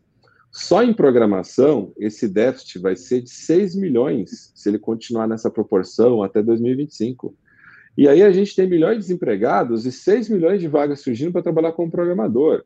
Então a gente tem um, um, problema seríssimo de não estar tá direcionando as pessoas para as oportunidades existentes, né? Então, obviamente que, é, obviamente sim, tecnologia vai roubar emprego, sim, mas está criando um monte de outros. Sabe a primeira vez que eu vi é, a tecnologia roubar emprego? 1992, eu entrei numa empresa para instalar um sistema de conciliação bancária e 12 pessoas foram demitidas porque com uma única pessoa aquele sistema fazia conciliação bancária daquela fábrica inteira. 12 pessoas perderam emprego por conta de um software em 1992. Não tem nenhum orgulho de ter feito software que fez isso. Agora, a gente está vendo, desde a década de 90, pessoas perdendo emprego por tecnologia, e até hoje não se fez absolutamente nada. Então, o que eu queria, eh, para não ficar só uma mensagem de desespero, né, deixar uma mensagem para todo mundo, dizer, olha, há algo que você pode fazer. Se você estudar dados, se você. Medicina com dados combina maravilhosamente bem. Meu amigo, para você que estudou, se ralou para estudar medicina, você aprender é, Python e aprender é, machine learning é fichinha, entendeu? Você pode ser um excelente cientista de dados, trabalhar aí com bases públicas da, da, da, da saúde, né? O, tem DataSUS, tem um monte de outras coisas, pesquisar, tornar um pesquisador de medicina, né? E começar, você pode trabalhar, você quer ser empreendedor individual, faz marketing digital, você mesmo divulgar sua clínica, seu consultório, mas busca um letramento digital, porque isso vai fazer um diferencial significativo no seu futuro. Não precisa estudar na Digital House nem nada. Aliás, quem quiser estudar na Digital House, você entra lá no, no em contato e dá o código HIW, Health Innovation Week 30, que você vai ter 30% de desconto em todos os cursos até o final de setembro, hein? Uma, uma oferta lá para você. Mas não precisa ir na Digital House, não, que nem o Álvaro falou, super concordo com ele. Vai no YouTube, procura aí, procura tutorial no YouTube, baixa e-book, vá assistir palestra, né? Busca um letramento digital. Há oportunidades aí fora para você, sem sair da área de saúde, sem sair da área médica, né, você incorporar skills digitais e você tornar o seu negócio melhor, seja como microempreendedor individual, seja como pesquisador. Então, é, busca é, é tão importante hoje quanto você é, saber fazer uma matemática, português, saber falar inglês. Então, minha, minha, o meu recado para vocês é: estão surgindo tantos empregos quanto estão sumindo. Né? E a profissão... né, a gente precisa se adaptar. E as profissões, todas as profissões vão ser um pouco digitais. Né? Então, se os estudantes, não sei se o, se o Cauê já está usando realidade virtual para fazer operação na faculdade, mas é, é, é, é, isso que vai ser o futuro. Se você for uma pessoa que sabe programar nem o videocassete, você vai ficar para trás. Correr é, atrás de aprender fui... um pouquinho de data science, Ednei. Correr atrás. É, última vez que eu fui no, é, última vez que eu fui no, eu, eu, eu, moro na Vila Clementino, né? Escola Paulista eu brinco, eu moro dentro do campus da Escola Paulista, porque tem várias unidades espalhadas aqui dentro da Vila Clementino. Eu fui, a última vez que eu fui no Hospital São Paulo, tem uma área ali de, da, da, da de, de, que atende plano de saúde privado, né, e está sempre bem vazio. Eu fui lá e a, a médica que me atendeu era uma residente, uma estudante da Escola Paulista. Ela fez 100% de todo atendimento com celular. Ela acendeu a lanterninha lá, olhou minha garganta lá, depois procurou aqui o código da doença para anotar, procurou lá o princípio ativo para me prescrever. E esse é o médico do futuro, é totalmente no celular. Né? Aí essa pessoa que vai lá atende você de forma rápida, prática, as pessoas têm uma segurança da tecnologia, então assim, será que ela errou ou não? As pessoas têm, têm menos medo de achar que essa médica errou, porque não, ela consultou ali, então com certeza ela acertou. É, as pessoas falam assim, ah, vai confiar menos nesse médico. Eu acho o seguinte, gente, quem é digital vai confiar mais nesse médico. E o médico que não é esse médico digital, né, ele, tá, ele, tem, um, ele tem um problema aí, aí no futuro. Então, não, não sejam analfabetos digitais, né? E a, aprendam, seja por conta própria, seja na Digital House, seja no concorrente, meu amigo, mas estuda, pelo amor de Deus, tá bom? E, acho que o nosso objetivo em trazer pessoas com essa visão diferente é justamente trazer essa uh, essas temáticas que muitas vezes está tá longe do, do, estudante de medicina e do profissional de saúde. Então, muito obrigado por colaborar com essa visão. Tenho certeza que o doutor Fábio, que está assistindo ali no backstage, ele ficou se mordendo, porque ele lá no Canadá trabalha muito com ciência de dados e programação, é um dos nossos mentores aqui, advisor aqui na, uh, no HackMed, ele tem feito muito um trabalho assim incrível. Eu vou até colocar o Fábio aqui. Fábio, eu te coloquei. Fábio, eu tenho certeza que você ia querer, você ia querer comentar isso daqui, cara, porque foi mais difícil para você, já que você trabalha com ciência de dados? Você usa Python? O que você faz? Não, é, um, a, eu uso Python exatamente para trabalhar com dados, ciência de dados, para empreender, para melhorar processos. Então, isso, esse conhecimento mudou uh, como eu vejo a medicina e como eu posso aplicar ferramentas. Então, é incrível ouvir isso, é incrível ouvir essa palestra de hoje e, e poder ver que a gente está mudando, em, indo para essa direção. Muito bom, então, depoimento aí de um médico aí para vocês entenderem que eu não estou aqui vendendo é, algo que não é, não é real, é, é, é realidade, tem, tem gente que está aproveitando aí, como o doutor Fábio, você tem tudo para poder aproveitar isso também. Perfeito. Perfeito. A gente vai pedir agora para o Rosselli, eu acho que, não sei se ele, a gente já deixou uma mensagem aqui para ele. É, eu acabei de escrever aqui, se ele puder, se ele estiver ouvindo, para ele dar a palavra final dele. Imagino que agora sou eu, é isso? Sim. Eu aqui ouvi uma parte. Peço desculpas de novo. Aqui voltou o som um pedacinho. É... Oi, Fábio. Ouvi um pouquinho do que você falou, mas eu ouvi o Ednei porque eu acabei conectando aqui. É... É... A Lúcia que trabalha comigo, é... somos colegas aqui, ela conectou no YouTube ao vivo e eu consegui ouvir uma parte. É, e eu queria dizer, essa visão é muito importante, né? A gente está falando da educação básica, muitas vezes a gente está falando, assim, a preocupação de alfabetizar as crianças, que é fundamental. Mas o que, que significa alfabetizar as crianças num país como o nosso? Significa é, dar é, é a condição de que ela possa ler, entender, escrever tudo aquilo que a nossa sociedade, na nossa convivência, é fundamental. É uma instrumentação para todo o resto da vida.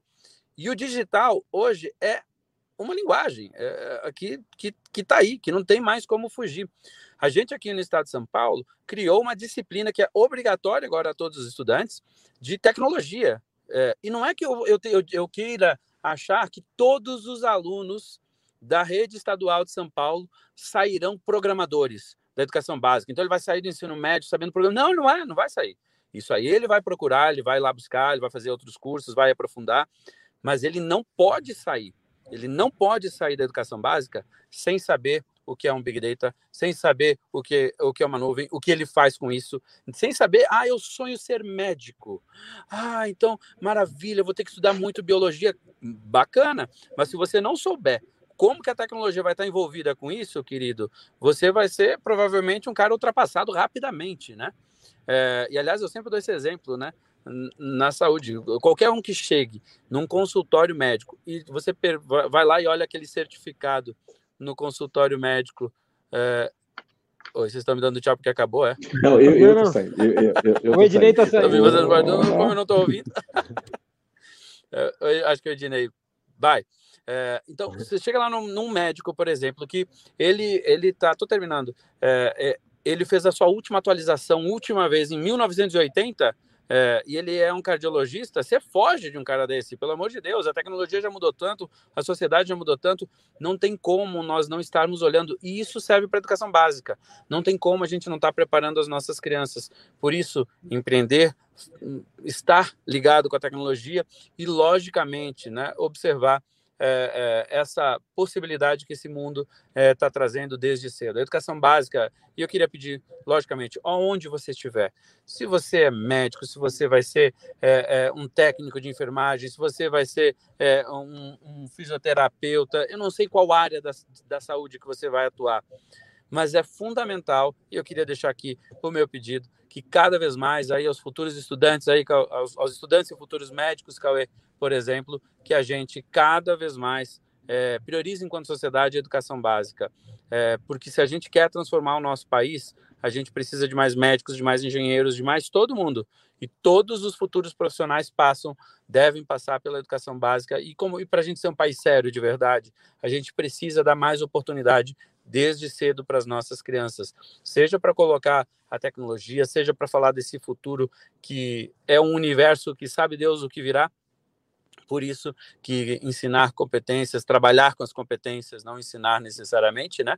O Bruno falou um pouco disso, não necessariamente ensinar, mas é, trabalhar com as competências, com o desenvolvimento de competências e habilidades é fundamental. Está na hora de todos nós, como sociedade, priorizarmos a educação de verdade nesse país, mas uma nova educação, não essa essa educação que olha para retrovisor, é a educação que olha para frente. Vamos aproveitar o momento e ajudar a transformar. E, logicamente, a área de saúde tem um papel muito grande. E termino dizendo: a área da saúde tem muito pouco estudo no Brasil ligado à educação.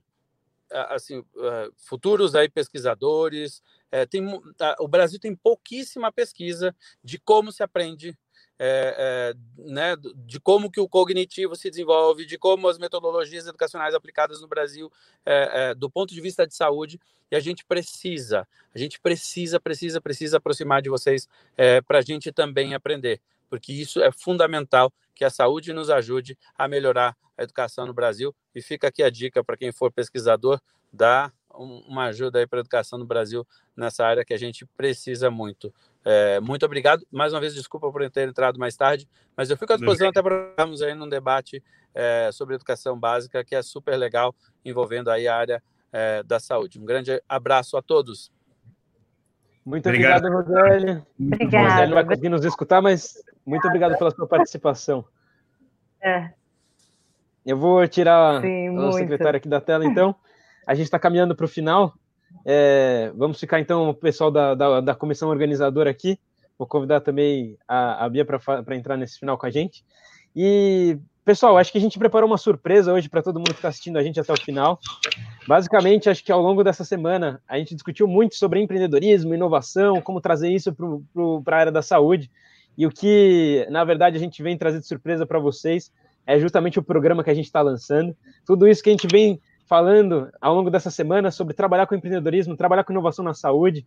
A gente acredita muito nisso e é por isso que o HackMed está uh, lançando agora, nessa semana, o nosso programa de inovação, uma forma para você que tem interesse em trabalhar na área da saúde com empreendedorismo e inovação, baseado em modelos e metodologias que são aplicadas em grandes centros de inovação e tecnologia, seja no MIT, Harvard, Stanford, todos esses centros onde eu e algumas pessoas que estão aqui com a gente tiveram a oportunidade de entrar em contato, uh, mesmo Fábio na Queen's University, trazer essas metodologias para o Brasil de uma forma uh, virtual, online, que, como o próprio Ednei deixou muito claro aqui, a gente também acredita que é uma questão da gente se adaptar, porque permite a gente chegar a lugares que a gente nunca chegaria se não fossem essas tecnologias. Então, eu vou apresentar aqui para vocês, essa era a surpresa que a gente estava é, reservando para esse final. Apresentar aqui rapidinho qual que é o propósito, né? qual que é a nossa proposta uh, do programa de educação, o que está por trás de tudo isso. Basicamente, a ideia, o conceito por trás, é exatamente a ideia de que em todos nós está o poder de mudar o mundo. Basta a gente começar. Como o próprio Álvaro comentou hoje, a gente tem que começar, a gente tem que acreditar nos nossos sonhos, independente do que as outras pessoas falem, e cada um de nós tem um potencial. Empreender não é só uh, abrir a sua empresa, empreender é transformar a sua realidade, transformar a sua sociedade, o lugar onde você vive, transformar o seu país. E é isso que a gente quer fazer dentro do HackMed. E é por isso que a gente está trazendo hoje um conceito que é com base nessa metodologia que uh, eu acabei entrando em contato no MIT, que outras pessoas que fazem parte do nosso grupo trouxeram de outros lugares, que uh, se baseia em três grandes pilares, em três grandes pilares, que é trabalhar com problemas próprios, ah, utilizar uma abordagem multidisciplinar e enxergar problemas antigos sobre uma outra perspectiva. Esses três ingredientes, uh, que eu acabei entrando em contato lá no MIT Hack Medicine, eles possibilitaram grandes empresas surgirem nos Estados Unidos. Hoje, o MIT Hack Medicine é responsável por mais de 50 startups lá nos Estados Unidos, já conseguiu mais de 250 milhões uh, de dólares de investimento para essas empresas. E o que a gente está querendo fazer aqui no Brasil é trazer um modelo que está muito bem validado nos Estados Unidos e provar que aqui dentro do nosso país a gente também consegue empreender, a gente também consegue transformar a nossa sociedade, a gente não precisa sempre importar essas soluções de fora. Então, eu faço um convite para as pessoas que têm interesse em aprender como empreender em saúde, como ser inovador, como transformar a realidade ao nosso redor, que hoje a gente está criando uma metodologia própria, que vai ser acessível porque é um ambiente virtual e que permita mais pessoas aqui dentro do nosso país ter acesso a esse conhecimento e poder, de fato, transformar a realidade. Eu queria terminar essa apresentação mostrando um pouco sobre o nosso evento do ano passado, só para vocês terem uma ideia, né? Muita gente pode falar, não, mas será que isso funciona no Brasil? Não, não é mais questão de dúvida, isso funciona no Brasil, a gente já conseguiu comprovar isso. No nosso primeiro evento, a gente conseguiu trazer mais de 1.200 pessoas para dentro do Hospital das Clínicas, um projeto sensacional, em que em três dias a gente viu nascer 39 projetos de startup na nossa primeira edição, e isso foi em janeiro desse ano. Então não faz nem seis meses que eu vi isso acontecer. Mentira, né? Faz aproximadamente seis meses que eu vi isso acontecer aqui dentro do nosso país, em que eu vi a experiência lá no MIT e falei, cara, dá pra gente fazer isso no Brasil, e é o que a gente está fazendo hoje. A experiência super positiva de todo mundo que participou. Tenho certeza que vocês, se participarem do nosso programa de inovação, vão ter a oportunidade de, de viver uma experiência única, uma experiência que, é, dentro do cenário da saúde, eu acho que não existe uma parecida. Nunca vi, não desconheço uma experiência que possa oferecer uh, tantos benefícios quanto participar de um programa como o nosso que está lançando hoje. E eu convidei até essas outras pessoas que estão aqui com a gente, porque todo mundo que está aqui acredita muito no nosso propósito. Essas são todas as empresas e instituições que já apoiaram o HackMed e que nós mantemos o contato, instituições tanto do Brasil quanto de fora, foi justamente a temática do segundo dia, falar sobre as instituições de fora. Então, trabalhar com o MIT Hack Medicine, trabalhar com o ecossistema de Stanford, do Vale do Silício, um dos nossos advisors está lá hoje, trabalhar com o Queen's University no Canadá, o Fábio é um dos representantes hoje que está nessa mesa. Trabalhar com tudo isso, eu acredito que para muita gente, poucas pessoas têm oportunidade disso. E o HackMed vem com essa missão de aumentar as oportunidades para as pessoas que realmente querem fazer a diferença. A gente não tem pré-requisitos para participar do programa, só a sua vontade de fazer a diferença e de transformar a realidade ao seu redor. Então, eu fico o convite para todos juntos uh, participarem desse processo e virem com a gente transformar a saúde do Brasil. Porque a saúde precisa da gente, não dá mais para a gente esperar as pessoas resolverem os problemas da área de saúde. A gente precisa ter esse espírito empreendedor. E não importa se você vai empreender dentro do SUS, se você vai empreender dentro da sua empresa, dentro da sua área de trabalho, é bom que tenha essa diversidade. A gente acredita no poder da diversidade. Então, empreenda aonde quer que você esteja, porque colocar o ser humano no centro e a gente perceber que a gente realmente pode fazer a diferença é o que o Hack, é o que HackMed prega e é o que você vai viver no nosso programa de inovação. Então, vocês estão todos convidados. Uh, a última notícia que eu queria passar aqui é que hoje a gente tem um preço especial que vai até a meia-noite. Então, se você ficou interessado no programa, se você estava ali com aquela dúvida, será que vale a pena? Hoje a gente vai ter 840 reais de desconto no valor do, do programa. Então, entra lá, aproveita esse desconto, porque a partir de amanhã já era. E, para finalizar, eu sei que nem todo mundo vai ter condições de pagar pelo programa, então a gente também tem uma, uma, uma ideia de trazer uh, isso para as pessoas que não têm condições financeiras de bancar pelo produto. Então a gente oferece também um programa de bolsas, que é patrocinado por alguns dos nossos grandes parceiros institucionais e que vai poder oferecer uh, uma possibilidade de uma pessoa que não teria condições financeiras de pagar por esse curso, uh, a opção dela realmente participar. Eu peço para as pessoas que estão ouvindo, então, que tenham um pouco de solidariedade com essas pessoas. Se você tem condição financeira, por favor, não se inscreva no programa de bolsas, que provavelmente vai ter alguma pessoa que gostaria muito de estar nesse lugar e que não teria condições de pagar por esse, por esse produto.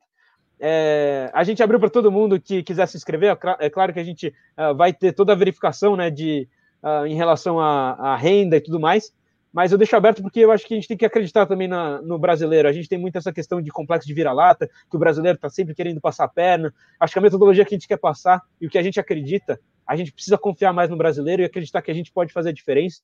Acreditar no brasileiro como um todo. A gente pode ser melhor e a gente vai ser melhor. Então fica o convite, se você acredita no que a gente acredita, vem fazer parte. Não importa a área de formação, não importa a idade, não importa gênero, não importa nada. Importa você ter vontade de transformar o sistema de saúde, porque hoje 70% da população brasileira não aguenta mais o sistema de saúde que a gente tem. Então, se você está nesse, nesse lugar hoje me ouvindo falar isso, vem com a gente porque a gente vai transformar o sistema de saúde brasileiro e a gente vai fazer melhor do que a gente, do que eu vi fazer nos Estados Unidos. Eu garanto para vocês, a gente vai fazer melhor do que eles fazem lá, porque a gente é bom aqui também e a gente está cheio de problema para resolver. Então era isso, eu acho que eu falei demais. É, Bruno, Fábio, se vocês quiserem complementar, é, Cauê, eu quero complementar só com um ponto importante, né? Acho que nada é por acaso. Acredito muito que, que as coisas acontecem no momento correto. É, a gente teve hoje três, três, três pessoas, é, três convidados que foram escolhidos a dedo para trazer esse cenário e, e, e, a gente também ganhar é, maior visibilidade de como é que está sendo aplicado em diferentes, em diferentes frentes. O Ednei, né, o internet trouxe muito sobre o learn by doing, né, de que é o aprendizado, você tem que ter fazendo, né, de que a gente, a gente perdeu isso, acho que em algum momento, e, e muitas das universidades, dos colégios, formam a gente para ser bom bons aprendedores ou bons, boas pessoas que escrevem respostas na ótica do professor. É, o, o, Álvaro trouxe o cenário bem da, da, da, do empreendedorismo, vamos dizer, raiz mesmo, né? Formar empreendedores, não formar empregados. Né? Como é que você traz essas capacidades de você aprender fazendo, de você gerir o seu próprio negócio, seja seu próprio negócio você mesmo. Na área de saúde, a gente sabe o quanto isso é importante. O médico que se forma hoje é, é, e vai clinicar, e vai abrir seu consultório, vai trabalhar, ele, ele já tem necessidade de ser empreendedor nato desde, desde que ele começa. E empreender no ecossistema de saúde, um ecossistema tão complexo que a gente está falando de sistema público, sistema privado, diversos players nesse ecossistema, precisa né, de exposição. Todo aprendizado, para você praticar ele, você precisa de exposição. Então, acho que o que, o, que você trouxe do, do, que o HackMed, do, do nosso programa de inovação, da educação, te propõe a fazer é juntar o médico com o, o técnico, com o, o cientista de dados, com o designer, e juntos, dentro de um modelo diferente, eles conseguirem criar até uma empresa, ou transformarem um problema da saúde, que a gente sabe que tem muitos, como você mesmo disse, só que trazendo novas, novos comportamentos, novos, novas formas de você aplicar isso. E por que não gerar novos estudos, como o próprio secretário disse, precisamos de mais estudos que comprovem que a educação aplicada com outros modelos cognitivos funciona. Eu acho que o HackMed, o Education, o programa de, de, de, de, nosso Health Innovation Program, ele traz um, uma oportunidade de realmente trazer para a prática, primeiro, o propósito, né? Acho que o médico é, o, é, o, é, o, é, a profissão mais proposital, porque você está ali para salvar vidas de pessoas, você está ali para poder ajudar na saúde, mesmo de ser um, um agente, um protagonista disso. Então, o nosso programa de inovação, e junto com o que a gente viu hoje do secretário, do Ednei, do Álvaro, com, com, esse, seu, com esse seu pitch agora, acho que assim, é, é realmente, se vocês são profissionais de saúde ou querem ser e, e querem modificar a saúde, querem, querem ser um agente transformador, é, a gente está, dentro do nosso programa de inovação, querendo trazer esses outros comportamentos e esses outros, essas outras matérias, vamos dizer assim, para você aprender e aplicar na prática. Então, esse é o nosso conceito. Convido vocês também a irem lá, conheçam, se inscrevam. Tenho certeza que você não vai se arrepender. A gente está falando de futuro da educação. O futuro da educação pro HackMed Education é este curso. A gente vai trazer todas as novas técnicas que já foram validadas e as, as que não foram validadas a gente vai validar também é, dentro desse programa. Perfeito. E acho que assim, o espírito desse time é que a gente é muito apaixonado pelo que a gente faz. E eu posso garantir para vocês, estou garantindo, você vai adorar esse programa, porque não tem como, com o time que a gente formou, não tem como ser ruim. Eu estou falando para você, eu trabalhei com gente daqui do Brasil, eu trabalhei com gente nos Estados Unidos, e cara, esse time que a gente formou, você não encontra em muitos lugares, assim, é um time sensacional, eu me orgulho muito de vestir essa camiseta, muito obrigado pela oportunidade de fazer parte desse time, e assim, é, fica o convite, galera. Eu tenho certeza que você vai aproveitar muito essa experiência, porque eu vou fazer questão que você aprenda tudo que eu aprendi e muito mais. Porque, juro, é meu, isso é o meu propósito de vida, entendeu? A gente está falando de propósito aqui, e eu acho que é isso que a gente está vendendo. A gente está vendendo um sonho para todo mundo, porque é o sonho meu, é o sonho de todo mundo que está aqui. Então, assim, é, se vocês acreditam no mesmo propósito que a gente, se inscrevam, a gente se vê lá, eu tenho certeza que vocês vão adorar porque eu faço questão que vocês adorem e não vou deixar o curso ser ruim para quem estiver participando. Então, muito obrigado. Acho que eu falei tudo que eu queria mais um pouco. Um monte de gente deve estar, tá, é, não sei, falando, para de falar aí e tal. Então, obrigado, pessoal. É isso. Acho que não tem mais o que dizer. Alguém mais quer complementar? Fábio, Leandro, Leandro Fábio, William. Deixa eu ficar à vontade para uma mensagem também final junto com vocês aí. Só faço suas palavras as minhas, Cauê. Eu acho que a gente, todo mundo aqui é super apaixonado por esse programa. Isso aqui é um sonho que nasceu não tão antigamente, mas tem crescido, crescido, crescido. E essa energia que vocês estão vendo aqui, a energia que vocês vão ter no curso, a gente vai se dedicar muito. E eu tenho certeza que vocês vão gostar, tá todos convidados. E aqui falando só um pouco, eu acho que Cauê sempre fala do pessoal mais do lado acadêmico, dos universitários. E se você aí também é um pouco mais velho, já está formado há algum tempo, está querendo dar uma mudada na sua carreira, ver alguma coisa diferente, esse curso é para você também, porque o ideal é isso, a Hackmed é diversidade. Então a gente vai ter gente mais nova na faculdade, gente já formada, gente já formada há muito tempo, vai ter médico, vai ter designer, vai ter administrador, vai ter de tudo. Então é para todo mundo que está aí ouvindo, vem com a gente que vai ser legal. Desculpa que eu vou ter que complementar isso aí, Leandro. Assim, é, eu deixei o empreendedorismo entrar na minha vida e eu tenho certeza que não vai mais sair nunca mais. Assim, é como se fosse um vício, assim, eu acho que você entra nesse mundo e depois você vê tanto de possibilidades, o tanto que você pode fazer a diferença na vida das pessoas, e independente do setor, independente de qualquer coisa, acho que não dá mais para largar depois que você entra. Acho que a Bia está começando agora também, um pouco mais nova do que eu nessa trajetória. Uh, tem o pessoal mais velho, eu era o cara mais novo até, até a Bia acabar entrando aqui, né, Bia? Então, sim, muito legal que a gente está recrutando essa galera também mais jovem, eu vejo muitos jovens também engajados, assim como o Leandro falou, a galera mais velha, a galera mais jovem tem que ter essa, essa diversidade. Então, é exatamente isso. Fica o convite aí, pessoal, para vocês participarem. Fábio, você quer dar uma palavra final aí do Canadá, internacional, diretamente uh, da Queen's University? Foi sensacional essa semana. Eu acho que o convite você já fez, a gente já falou da definição, o que o curso vai trazer. Agora, é, complementando o que o Leandro disse, você independente da profissão, independente da idade, agora vamos para a prática. Vem para a gente, vamos pôr a mão na massa e vamos fazer o sistema girar, vamos fazer acontecer. Vamos trazer todo esse conhecimento, toda essa discussão, essa vontade, esse sonho para mudar o Brasil, para mudar esse ecossistema. Exatamente. Então vem exatamente com a gente, isso. contamos com vocês. A, a teoria é importante, mas a prática tem que ser executada. Não adianta só a gente ficar na teoria. Então, Lilian, se quiser dar a sua palavra final também. Eu só falaria Acho que HackMed é paixão, é energia e vem, vem juntar, venham se juntar a nós. Perfeito. Bia, você que é a mais nova integrante desse time aí, diz aí palavra final. É, eu queria dizer que a oportunidade do HackMed é algo inédito para todos os estudantes, sejam eles de medicina ou não. Então, eu estou muito animada para participar, inclusive eu sou uma das participantes, então, além de participar da organização dos eventos, eu também compro muita ideia e eu quero muito aprender para conseguir inovar em saúde, conseguir realmente criar um ecossistema que é, tire as minhas ideias do papel, que, que não fique só no campo teórico, para eu saber como eu posso impactar e como tantos outros estudantes ou então acadêmicos residentes, também fora da área da saúde, que estão assistindo a gente, eles podem impactar a vida das pessoas, eles podem curar a dor das pessoas num aspecto macro. Então, eu acho isso muito legal. É, eu não conhecia o HackMed até há pouco até pouco tempo, então cada vez mais eu me sinto muito envolvida com isso.